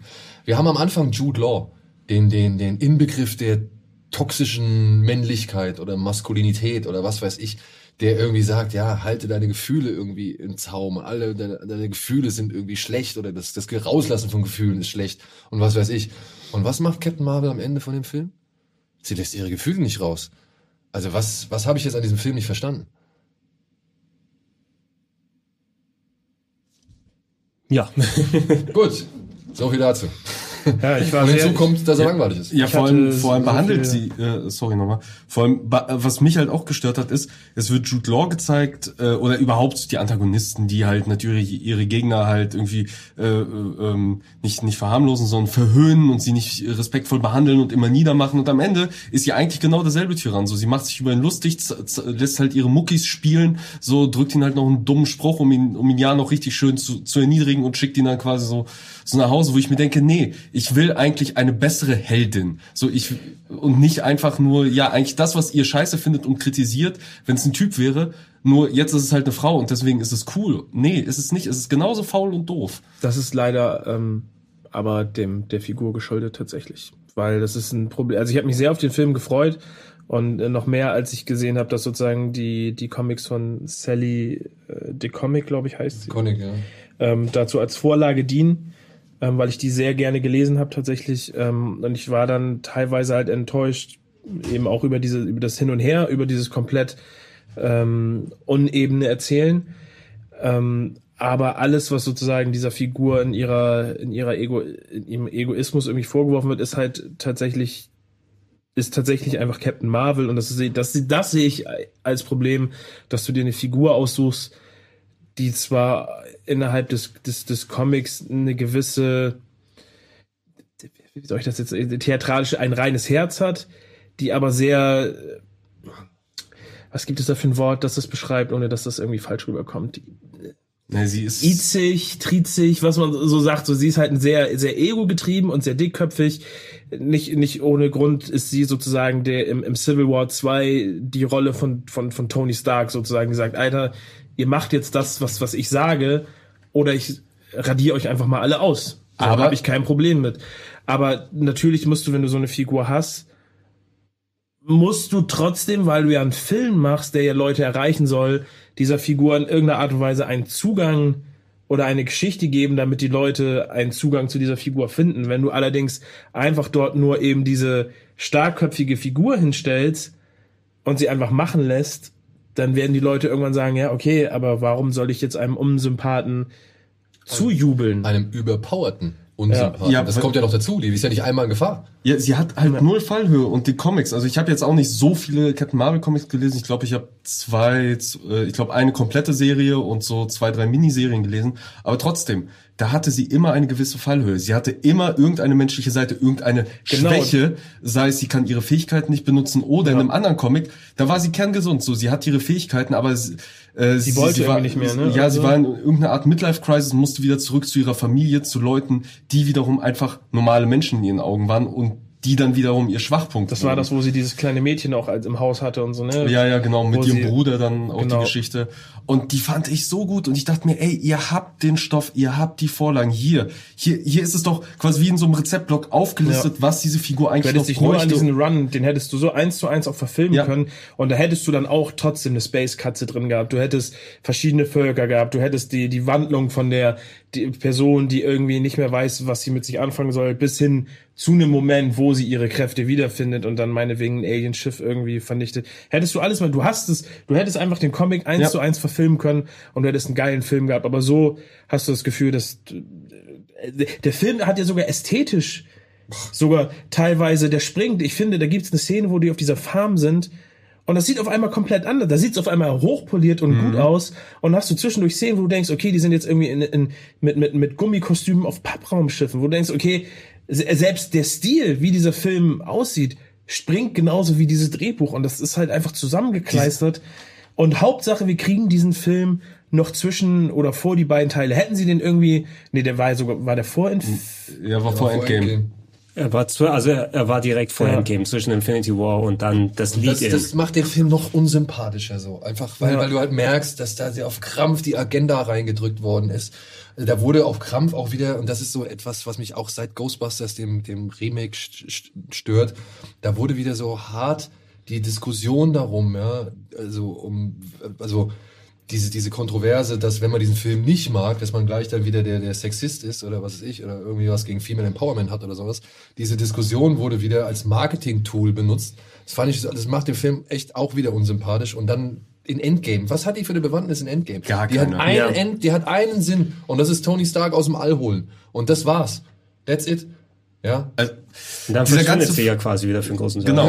Ne? Und dann ist sie wieder weg. Und dann fragst du dich, warum haben wir jetzt diesen Film ertragen müssen? Deswegen? Weil dieser Film Vehikel war. Dieser Film war nichts anderes als Vehikel. Der war halt einerseits, um halt eben auch die weibliche Superheldin mal nach vorn zu bringen, um die Verjüngungstechnik nochmal zu zeigen, um, keine Ahnung, du hattest gerade noch einen Punkt genannt, um die, um die Skrulls einzuführen. Aber hätte- Der- aber ganze Film war die Skrulls waren das Beste an dem Vehikel. Film. Ja, Stan. Mendelsohn war fantastisch. Unter Latex-dicker Maske Ja. so. Und dass sie eine richtige Maske benutzt haben. Genau. Ja. Also der war, der hat mehr Ausdruck gehabt als Brie Larson. Und Leute, kommt mir jetzt auch nicht mit diesem blöden Interview oder so. Ich habe die Frau interviewt, ja, und die war saunett.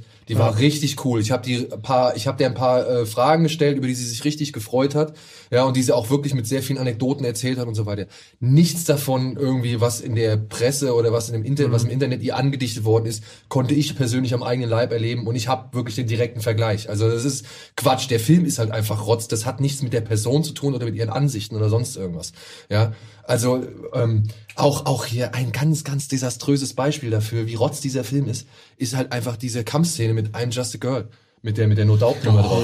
Also wirklich ja. sowas Atonales. Und ich mag, ich mag den, ich mag das Lied. ja, deswegen, ne? das Lied, kein Problem gegen das Lied. aber, aber so auch einfach nicht wirklich drauf geschnitten und auch einfach nur so hakelig da Ja, reinge... so einfach nur draufgeknallt, so von wegen, hey, wow, hier, wir zeigen es euch jetzt hier nochmal ganz direkt, ne? Nein, Freunde, das So ist einfach on the nose, schlampig. sagt man, ne? So Ja, einfach- on the nose, aber wirklich schlampig umgesetzt. Ich finde auch jetzt, wo ich drüber nachdenke, du hättest Captain Marvel auch echt einfach in Infinity War einführen können. Wenn, wenn, wenn du sie das erste Mal ja. siehst, wie sie Tony rettet und dann, dann machst du, machst du zwei Szenen mehr, wo du sagst, ey, ich bin das und ich komme daher, so, ey, und ich hab, ich hab den Call jetzt erst bekommen, Universum, bla, bla, bla. Lässt Pippi, Baby, Opa, Ant-Man weg Ja. und äh, Ja. packst einfach da ein bisschen mehr Erklärung für Captain Marvel ein. Hätte gereicht.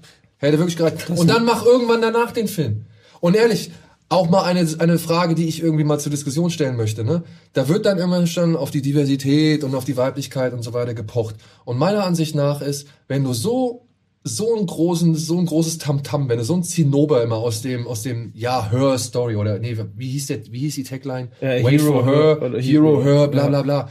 Wenn du sowas bringst, dann bist du dir deiner Sache nicht sicher. Wenn du so sehr drauf pochen musst, ja, dass das jetzt Ja. hier der, der Female Empowerment Film Nummer eins ist, dann bist du dir deiner Sache nicht sicher. Und das Endergebnis ist, sage ich mal, der Beweis dafür, ja. Und wenn du sagst, hier, wir wollen hier unsere Heldinnen hervorbringen, come on, Leute, ihr habt Dann schon eine ziemlich, sprechen. ja, ihr habt schon eine ziemlich geile Heldin äh, etabliert. Zu der hättet ihr vor Endgame zum Beispiel mal einen Rückblickfilm machen können. Und dann wäre nämlich auch in Endgame ihre Szene deutlich tragischer gewesen vielleicht. Ja, als sie dann sich letztendlich in End- Endgame ausspielt. Warum gab's den Black Widow Film nicht vor Endgame? Warum gab's den nicht? Weil es damals noch nicht cool war. Ja, weil es damals noch nicht cool war. Und dann kannst du dir schon mal ausrechnen, wie sehr die Disney Corporation hinter diesem ganzen Thema steht. So, das ist Quatsch, ey. Wirklich, da, da wird irgendwie, da werden, da werden die einzelnen Strömungen und, und erhitzten Gemüter werden so ausgespielt gegeneinander für einen Film, der es nicht wert ist. Für einen Film, der es meiner Meinung nach nicht wert ist. Und für eine Figur, was ihr gesagt, ihr habt mir ja im Vorfeld schon sehr viel erzählt zu Captain Ja. Marvel. Ich hatte auch gehofft, ey, vielleicht kriegt die so eine, also eine Tragik, die halt irgendwie das alles rechtfertigt oder so. Nein, die kriegt noch nicht mal, die, die hat ja nicht mal, nicht mal richtig die kriegt noch nicht so. mal die lesbische Beziehung, die sie eigentlich verdient hätte. So, mit, mit hier Maria Rambo. So, ja, also, verstehe ich Wollte gerade sagen, da geht man dann den letzten Schritt nämlich Da geht nicht. man nämlich den letzten Schritt nicht. So. Und da muss ich sagen, da fand ich das bei Wonder Woman einfach viel besser. Weil die war in ihrer Naivität und ihrer Überzeugung, das Richtige zu tun, so, ja, also so naiv halt einfach und so verletzlich und muss dann feststellen, dass nichts von ihren Taten irgendwie daran geändert hat, wie der Mensch ist und muss erstmal erkennen, irgendwie, dass es, dass ihre, ihre ganze komplette Wertvorstellung, mit der sie erstmal aufgewachsen ist, dass die plötzlich über den Haufen geworfen wird, dass ihre Welt oder ihre ganze Moralvorstellung in Scherben da, da liegt und sich daraufhin anpasst. Dadurch gewinnt die Figur meiner Ansicht nach eine Tiefe oder eine Trage oder eine Fallhöhe, die bei Captain Marvel nicht erreicht wird. Tut mir leid, wird bei mir nicht, also nicht für mich.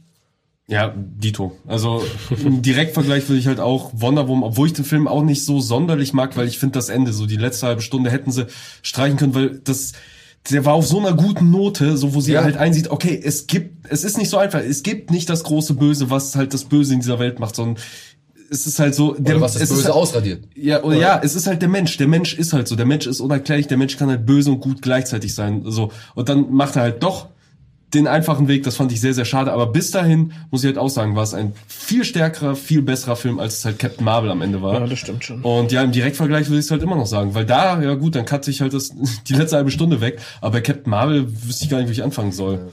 Ey, und auch die Verjüngungstechnik, ne? Ja, das ist alles top-notch. Das will ich gar nicht abschreiten, so. Nur dann packt Ja- Samuel L. Jackson mit knapp 70 Jahren nicht in der Action-Szene, wenn er halt irgendwie einfach deutlich jünger sein soll, weil er bewegt sich dann halt auch wie ein ziemlich alter Mann. So, ne? Das Aber mit dem, mit dem jungen Gesicht, ähm, da wäre ich noch mal kurz drauf zu sprechen gekommen. Ich hatte jetzt die, die, die zweite After-Credits-Team verpasst, weil mittlerweile ist mir scheißegal, ja. Ich schaue mir eine an und ich bleibe nicht nochmal ähm, Das war da, wo enthüllt wird, dass es gar nicht Samuel L. Jackson ist, sondern ein Ja, Skrull war, glaube ich. war, ja. Aber ähm, kann ich mich jetzt falsch dran erinnern? Oder die zeigen doch auch im Film, wie er theoretisch sein Auge verliert, endlich mit auch mit der mit der Space-Katze da. Ja.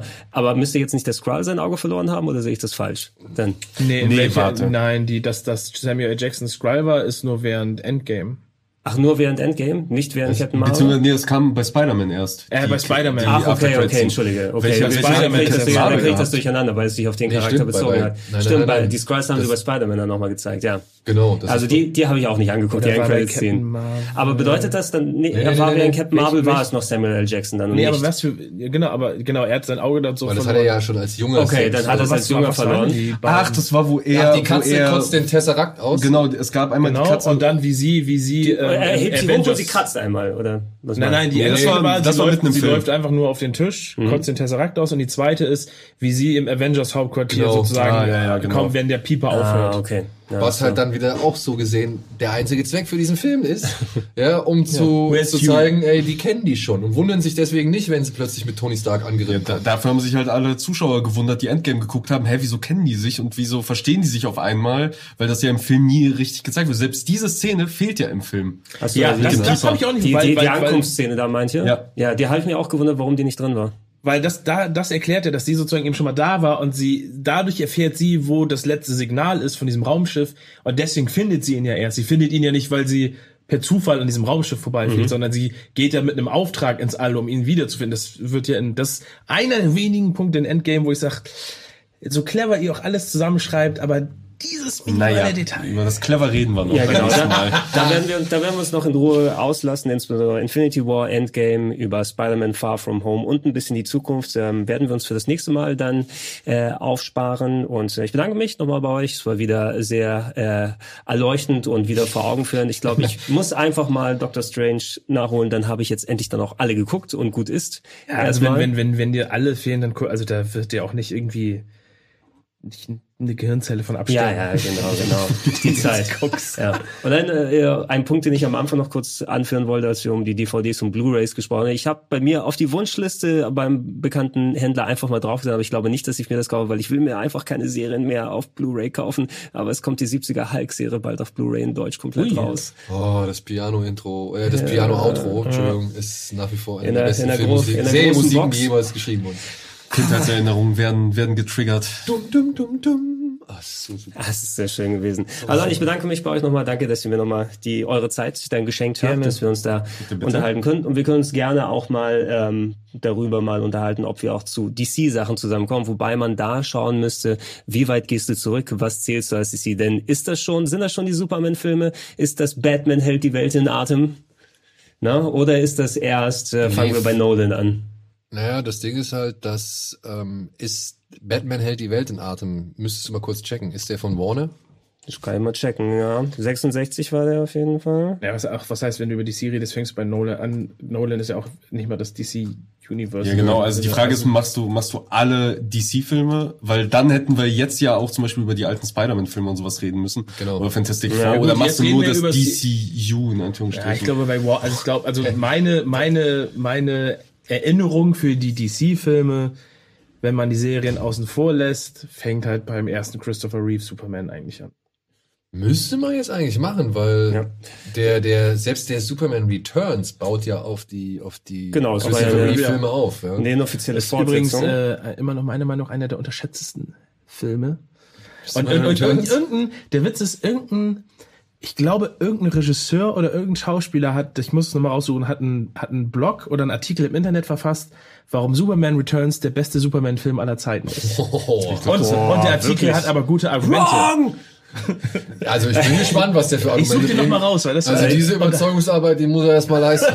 Mein, mein Vorschlag ist übrigens ein äh, Fox-Film gewesen, Batman hält die Welt im Atem. Siehst du? Dann würde ich nämlich sagen, alle Warner-Filme, weil dann hätten wir es nämlich. Ja. Ähm, Oder, oder ich könnte den Vorschlag machen, wobei das auch wieder dann breit gefächert ist. Wir machen natürlich DC-Sachen, aber wir sagen Superman und Batman. Und dann hast du quasi die beiden Serien, die, über die du dich dann werden wir aber nie über Green Lantern reden.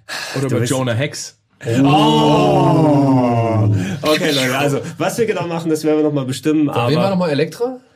Elektra- Äh, das war Marvel. Marvel Ja, Fox. die haben wir auch außen vor. Ja, der, ist ja der auch kein. MCU. Catwoman? Oh, wow, oh, Catwoman. Oh, Alter, das zieht sich Also alles. das DCU okay, ist halt alles, nicht so groß, als dass du damit mehrere äh, Folgen Ja, praktisch. alles, Ja, was es ich gibt noch diesen Flash-Film, den alten, der auch auf einer Serie basiert, glaube du ich. meinst den TV-Film oder Ja, was? ja, genau. oder den 90er Captain Also America. Die TV, also die alte Der, der, der existiert ja, cool. also wohl. Der 90er schon, der Fantastic Four existiert nicht wirklich. Ja, was war denn Fantastic Four? Fantastic Four war der, der für den Giftschrank produziert wurde, nur für die Rechte aus den 90ern. Ja, ich weiß, der von hier Dings. Ähm, Äh, Brian Usner? Nein, nee, nee, nee, nee, das war ja hier der, Stuart unser, Gordon. unser deutscher Mann steckte doch damit drin. Wer der, war das nochmal? Also dieser, ein- ich glaube, der Captain America Film, der ist von Roger Corman. Das also war- der kommt aus das der Corman-Film. Der Ja, kommt ja, aus der ja, ja, ja. Corman-Schmiede. Aber dieser Fantastic Four Film, der ist ja noch unter der Ägide von Herrn Eichinger, glaube ich, entstanden. Um gewisse Rechte zu sichern. Wenn Ja. ich, also ich weiß es nicht hundertprozentig, jetzt gerade muss ich mal nachlesen. Wir, ja. wir gucken noch mal durch, was, äh, Filme über zu was sich machen, um Rechte lohnt. zu sichern. Das war, das ist ja sogar vom, vor, vor fünf Jahren sogar noch ein Thema gewesen. Das muss man sich mal vorstellen. Naja, anders wäre Amazing Spider-Man 2 auch nicht. Ja, ja. Ja. Oder Fantastic Four, der Film, ne? Der letzte. Der Rise of the Silver Der Surfer. 2016. Nein, nein, der, Nee, nee, schon- der, Ach so, ach so, von Josh, oh, Josh stimmt. Trank. Ja. Stimmt, den gibt's auch noch. Moment, ich habe eine Idee, wie wir uns nennen sollten.